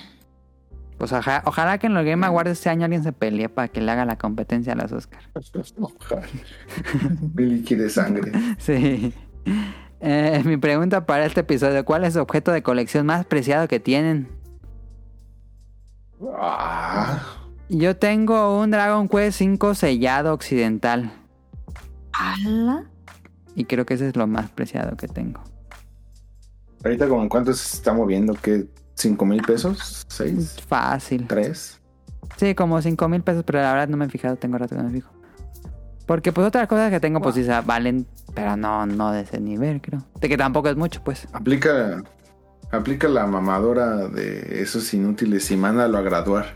para que te lo metan así a una caja en De acrílico y todo eso y, y lo vendas al triple. Tengo por ahí un Poki Rocky 1 occidental de Super. Tengo Wild Guns de Super, pero pues no están muy bien cuidados si es el puro cartucho. De tiene un portada del- resto. Sí. Yo me acuerdo todavía de la portada de Wild Gun. Está muy bonita la portada Super. occidental. Este. Pues tengo muchas tarjetas de TCG de Pokémon que pues ahorita sí son muy raras y no sabría qué tan caras porque también tristemente tengo toda la colección de Wizard of the Coast. El Mm, TCG de sí, Pokémon sí, cuando sí, llegó sí. a América lo empezó, lo, lo Lo llevó empezó Wizard, Wizard of the Coast. sí. Y después de cerca de 1, 2, 3, 4, 5, 6, 7, 8, 9, 10, 10 expansiones más o menos, Nintendo se lo quita. Traían ahí una bronca y ya se lo quita Nintendo. Entonces tengo todos los sets de Wizard of the Coast completos y todas las tarjetas promo de Hola. Wizard of the Coast. ¿Ahí en Japón? Este, ¿O en tu casa? ¿A qué No, están en, en México. Ok. Entonces, pero pues sí las metí, o sea, tengo... Las promos sí, sí están muy bien cuidadas. Todo mi set de base set lo metí luego, luego a estas micas de, Sí. de nueve tarjetas. Entonces yo siento que no deben de estar en, la, en el mejor estado. Está así tipo coleccionista, pero bueno, está completo. Tengo todavía una Korokoro con la Korokoro, con el Korokoro Mew, que es el Hikaru Mew. Todavía sellado, cerrado Ah, que pues yo a ser importante. Y en cuanto a juegos, pues híjole, tengo ahí varios juegos que me estaba haciendo, pero no sé cuál sea el más raro ni el más caro. Pero pues ya algún día lo... Algún día hacemos un programa de, de coleccionismo retro. Ándale. Y ahí a ver. A ver qué, qué, qué joya encontramos. Pero tengo, tengo, bueno, tengo ahí varios juegos. Hasta en México están toda mi colección de juegos americanos. Sí, tengo ahí varios que, bueno, por lo que ustedes han dicho, ahora ya son juegos raros o caros. La mamá de Rion Jun de- con el meme de Box Bunny tenemos. Sí, así, frotándose las manitas, tene. Yo sí le he dicho a mi mamá, si algún día algo me pasa, ahí tienes toda esa carpeta, este, con todas las tarjetas de TSG de Pokémon, tienes todos esos juegos. Tengo muchos mangas, tengo muchísimos mangas, mandé a hacer unos libreros estilo japonés, Ah, que sí, son de sí, sí, doble, sí. Que se abren. que se mueve la parte de enfrente, se mueve, se desplaza. Entonces tengo muchísimas colecciones de mangas completas e incompletas. Entonces, pues me dijo, no, no sabría cuál sería el más preciado. No, bueno. ¿Tú nadie tienes algún raro, algo por ahí? Así raro, nada. Ok. Nah, yo creo que no. Y por último nos dice, bueno, muchas gracias a Heladito. Helter el Helter, hola chicos, espero no alcanzar, pero no sé si recuerdan una 3 en el que pusieron una traductora que decía, por ejemplo, Xbox 1 y hacía los efectos de sonido del juego de disparo, pium, pium, pium. Recuerdo que duró como 10 minutos y después sacaron a otra. no, no me tocó porque siempre veo las presentaciones en inglés, pero me imagino que fue, si los de Xbox si hacen una presentación en español que, que va tantito retrasada según yo pero está hablada en español. Entonces yo creo que fue una de esas. Yo no supe, pero suena cagado. Eh, tal vez ya respondieron esto, pero ¿qué le hacen a sus consolas cuando sale una nueva generación? ¿Las venden o simplemente las guardan? Un saludo a todo el staff, invitados si llegan a tener. Pues yo creo que ya te habrás dado cuenta por la pregunta pasada, pero pues guardamos todos como hoarders. sí, guardamos. en el, en el Bancast estaban hablando de estos programas de acaparadores. ¿Sí se llaman acaparadores o cómo, qué, qué serían? Ah, Acumuladores. acumuladores. Acumuladores. De la señora de las tapas de refresco, qué asco me dio cuando estaba una señora. Em, saluda a todo el staff invitados si llegan a tener muchas gracias Helter Helter. Y por último, JC nos dice saludos a los integrantes del podcast y a los invitados si es que hay. Esta semana terminé de ver la tercera temporada de Umbrella Academy, buenísima temporada, donde le dan más protagonista a Klaus y a la inclusión de Elliot Page, que lo sentí un poco forzado, pero trataron el tema con bastante respeto. Si les llama la atención, denle una oportunidad. También el servicio de PS Plus dieron pesadillitas. Little Nightmares, que nos habló Rion. Un juego estilo Limbo e Inside de supervivencia plataformero lleno de puzzles, con una ambientación tétrica y una historia súper cruda sobre los temores y fobias de la niñez. Súper recomendable con un nivel de dificultad medio y una duración aproximada de 7 horas. Por cierto, que tiene un DLC que está igual de buenísimo y complementa la historia de, de, este juego. Y por último, una noticia de Orizaba donde nació un cachorro de león en el mini zoológico que se tiene en el Paseo del Río. Con él llevan tres nacidos en Orizaba en lo que va del año. Ah, no sabía. Pregunta, ¿cuál es su cereal favorito? A mí me gustan los de miel, ya sea Gold y Cheerios. Ya habíamos dicho, creo que cereal Yo- favorito. Yo, yo soy Team Cheerios. Ok. ¿John? Yo soy Team Fruit Loops y Rock and Rice, que el Rock and Rice tiene años que no existe, pero era este como Choco Crispies, pero blancos con malvaviscos de No me tocó probarlo. Tonali. Ya está me acuerdo del jingle. Es... Yo no como cereal, pero el que más me gustaba era el Chocapic. Era- yo iba a decir ese. Iba a decir, Tonali iba a decir el Chocapic. Nomás que de niños tragamos Chocap, nos acabamos cajas en días. Ah, Estaba bien bueno.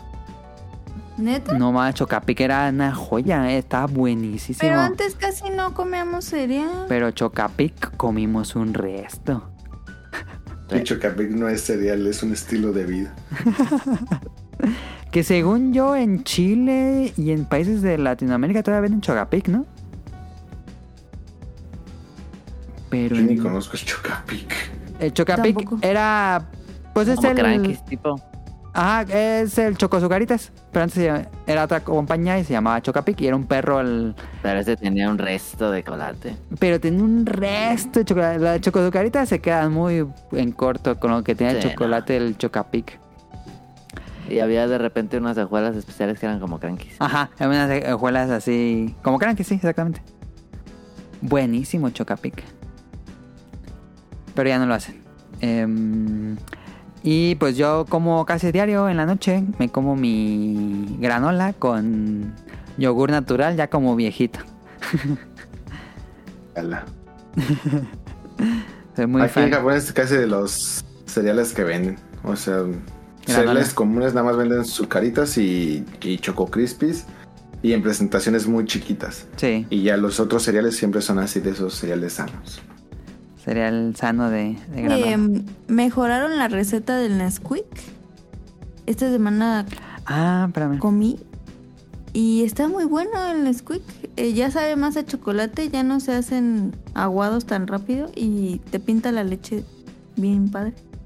Lo recomiendo. Y hablando de cereales, esta semana me escribió André. Saludos, André, que sí escucha el podcast. Em, Que recomienda muchísimo el cereal Hershey Choco Cereal. Es un cereal a base de maíz y avena, sabor a chocolate. y Dice que sabe exactamente al chocolate de Hershey's, que está muy bueno, Ok. por si le quieren probar. Hershey, sí, Hershey Choco Cereal. Para la porquería que comemos. Este. Vámonos, eso es todo por esta semana. Ya duró bastante caro. Te dejo los saludos. Saludos. Lo está abriendo apenas. Estoy tomando tecito. Saludos a Kamui y a Mika. Bueno, no, se cancela. Pues primero muchísimas gracias a Ryun Jun que estuvo aquí de invitadazo de honor como siempre. Saludos, Darren. Muchas gracias por darnos el tiempo y el Y espacio. la exclusiva de. One Piece. Claro. Y, y perdón por. él, está muy, él tuvo muy, muy seguido su, su participación porque luego, luego sí me da pena que tenerlos muy seguidos porque es mucho tiempo. ¿Por qué no? Yo aquí todos los días grabaría. Si grabaran todos los días. Muchísimas gracias.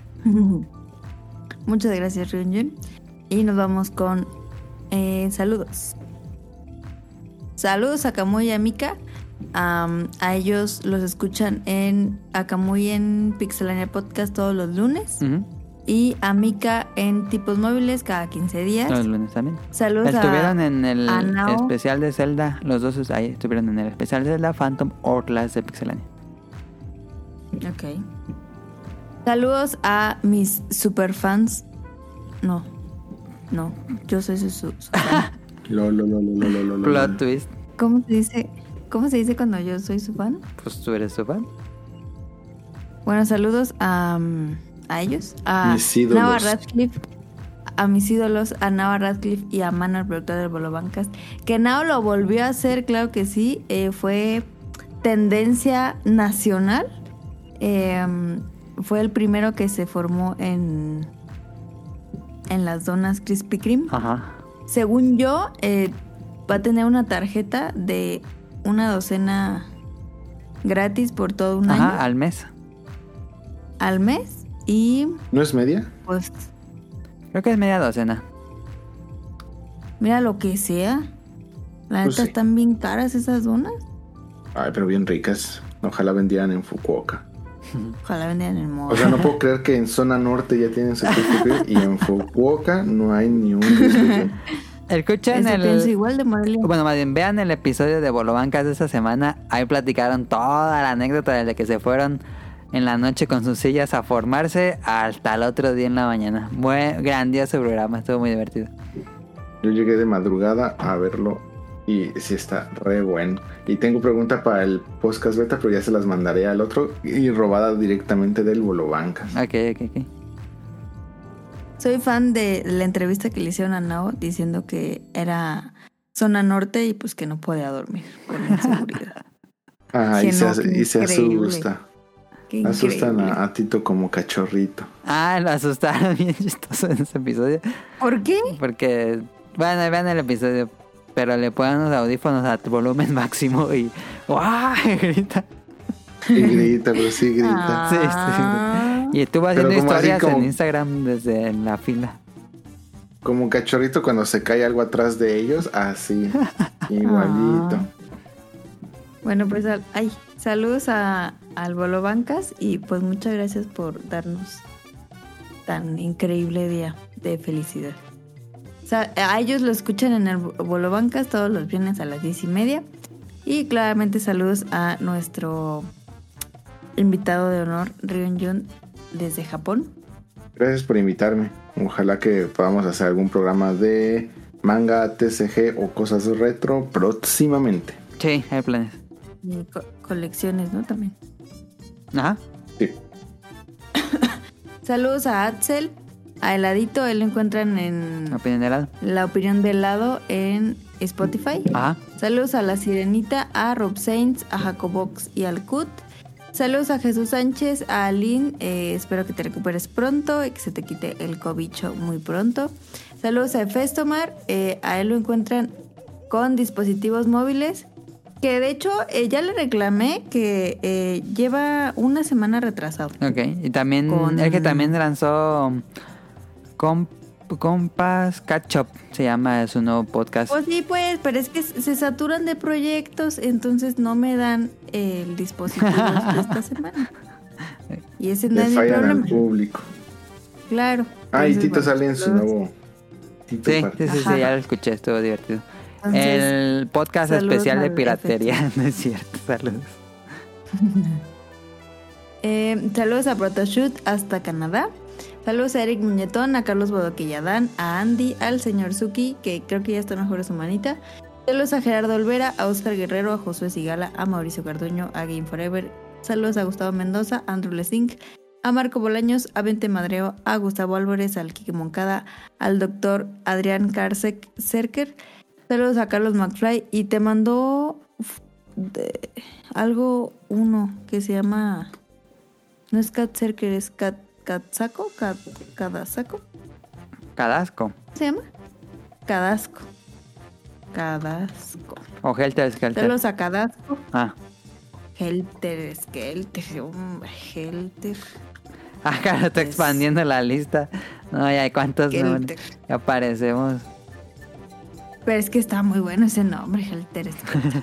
Eh, y pues nada, síganos en arroba podcastbeta en Twitter, nada más ahí. Eh, pueden suscribirse a los canales Apple Podcast, es- iVoox o Spotify. Recuerden que tenemos programas nuevos cada domingo. Em, tenemos episodios viejos en Langaria y la canción de despedida pues va a ser la de la que canté hace rato. La de salta, salta, salta, salta sin parar. No. Eso es todo. Muchísimas gracias a todos los que escucharon esto. Muchas gracias a Rion, muchas gracias a Tonali, muchas gracias a Caro. Nos vemos la próxima semana. Ah, bye. Bye. Bye. Bye.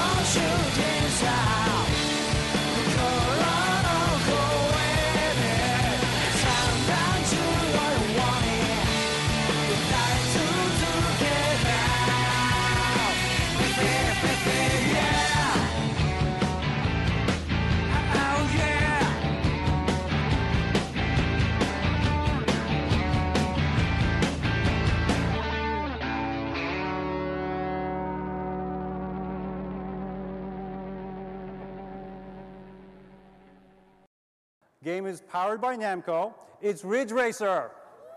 Ridge Racer. Remember that one? All right. So let me uh, let me go right ahead. Good luck.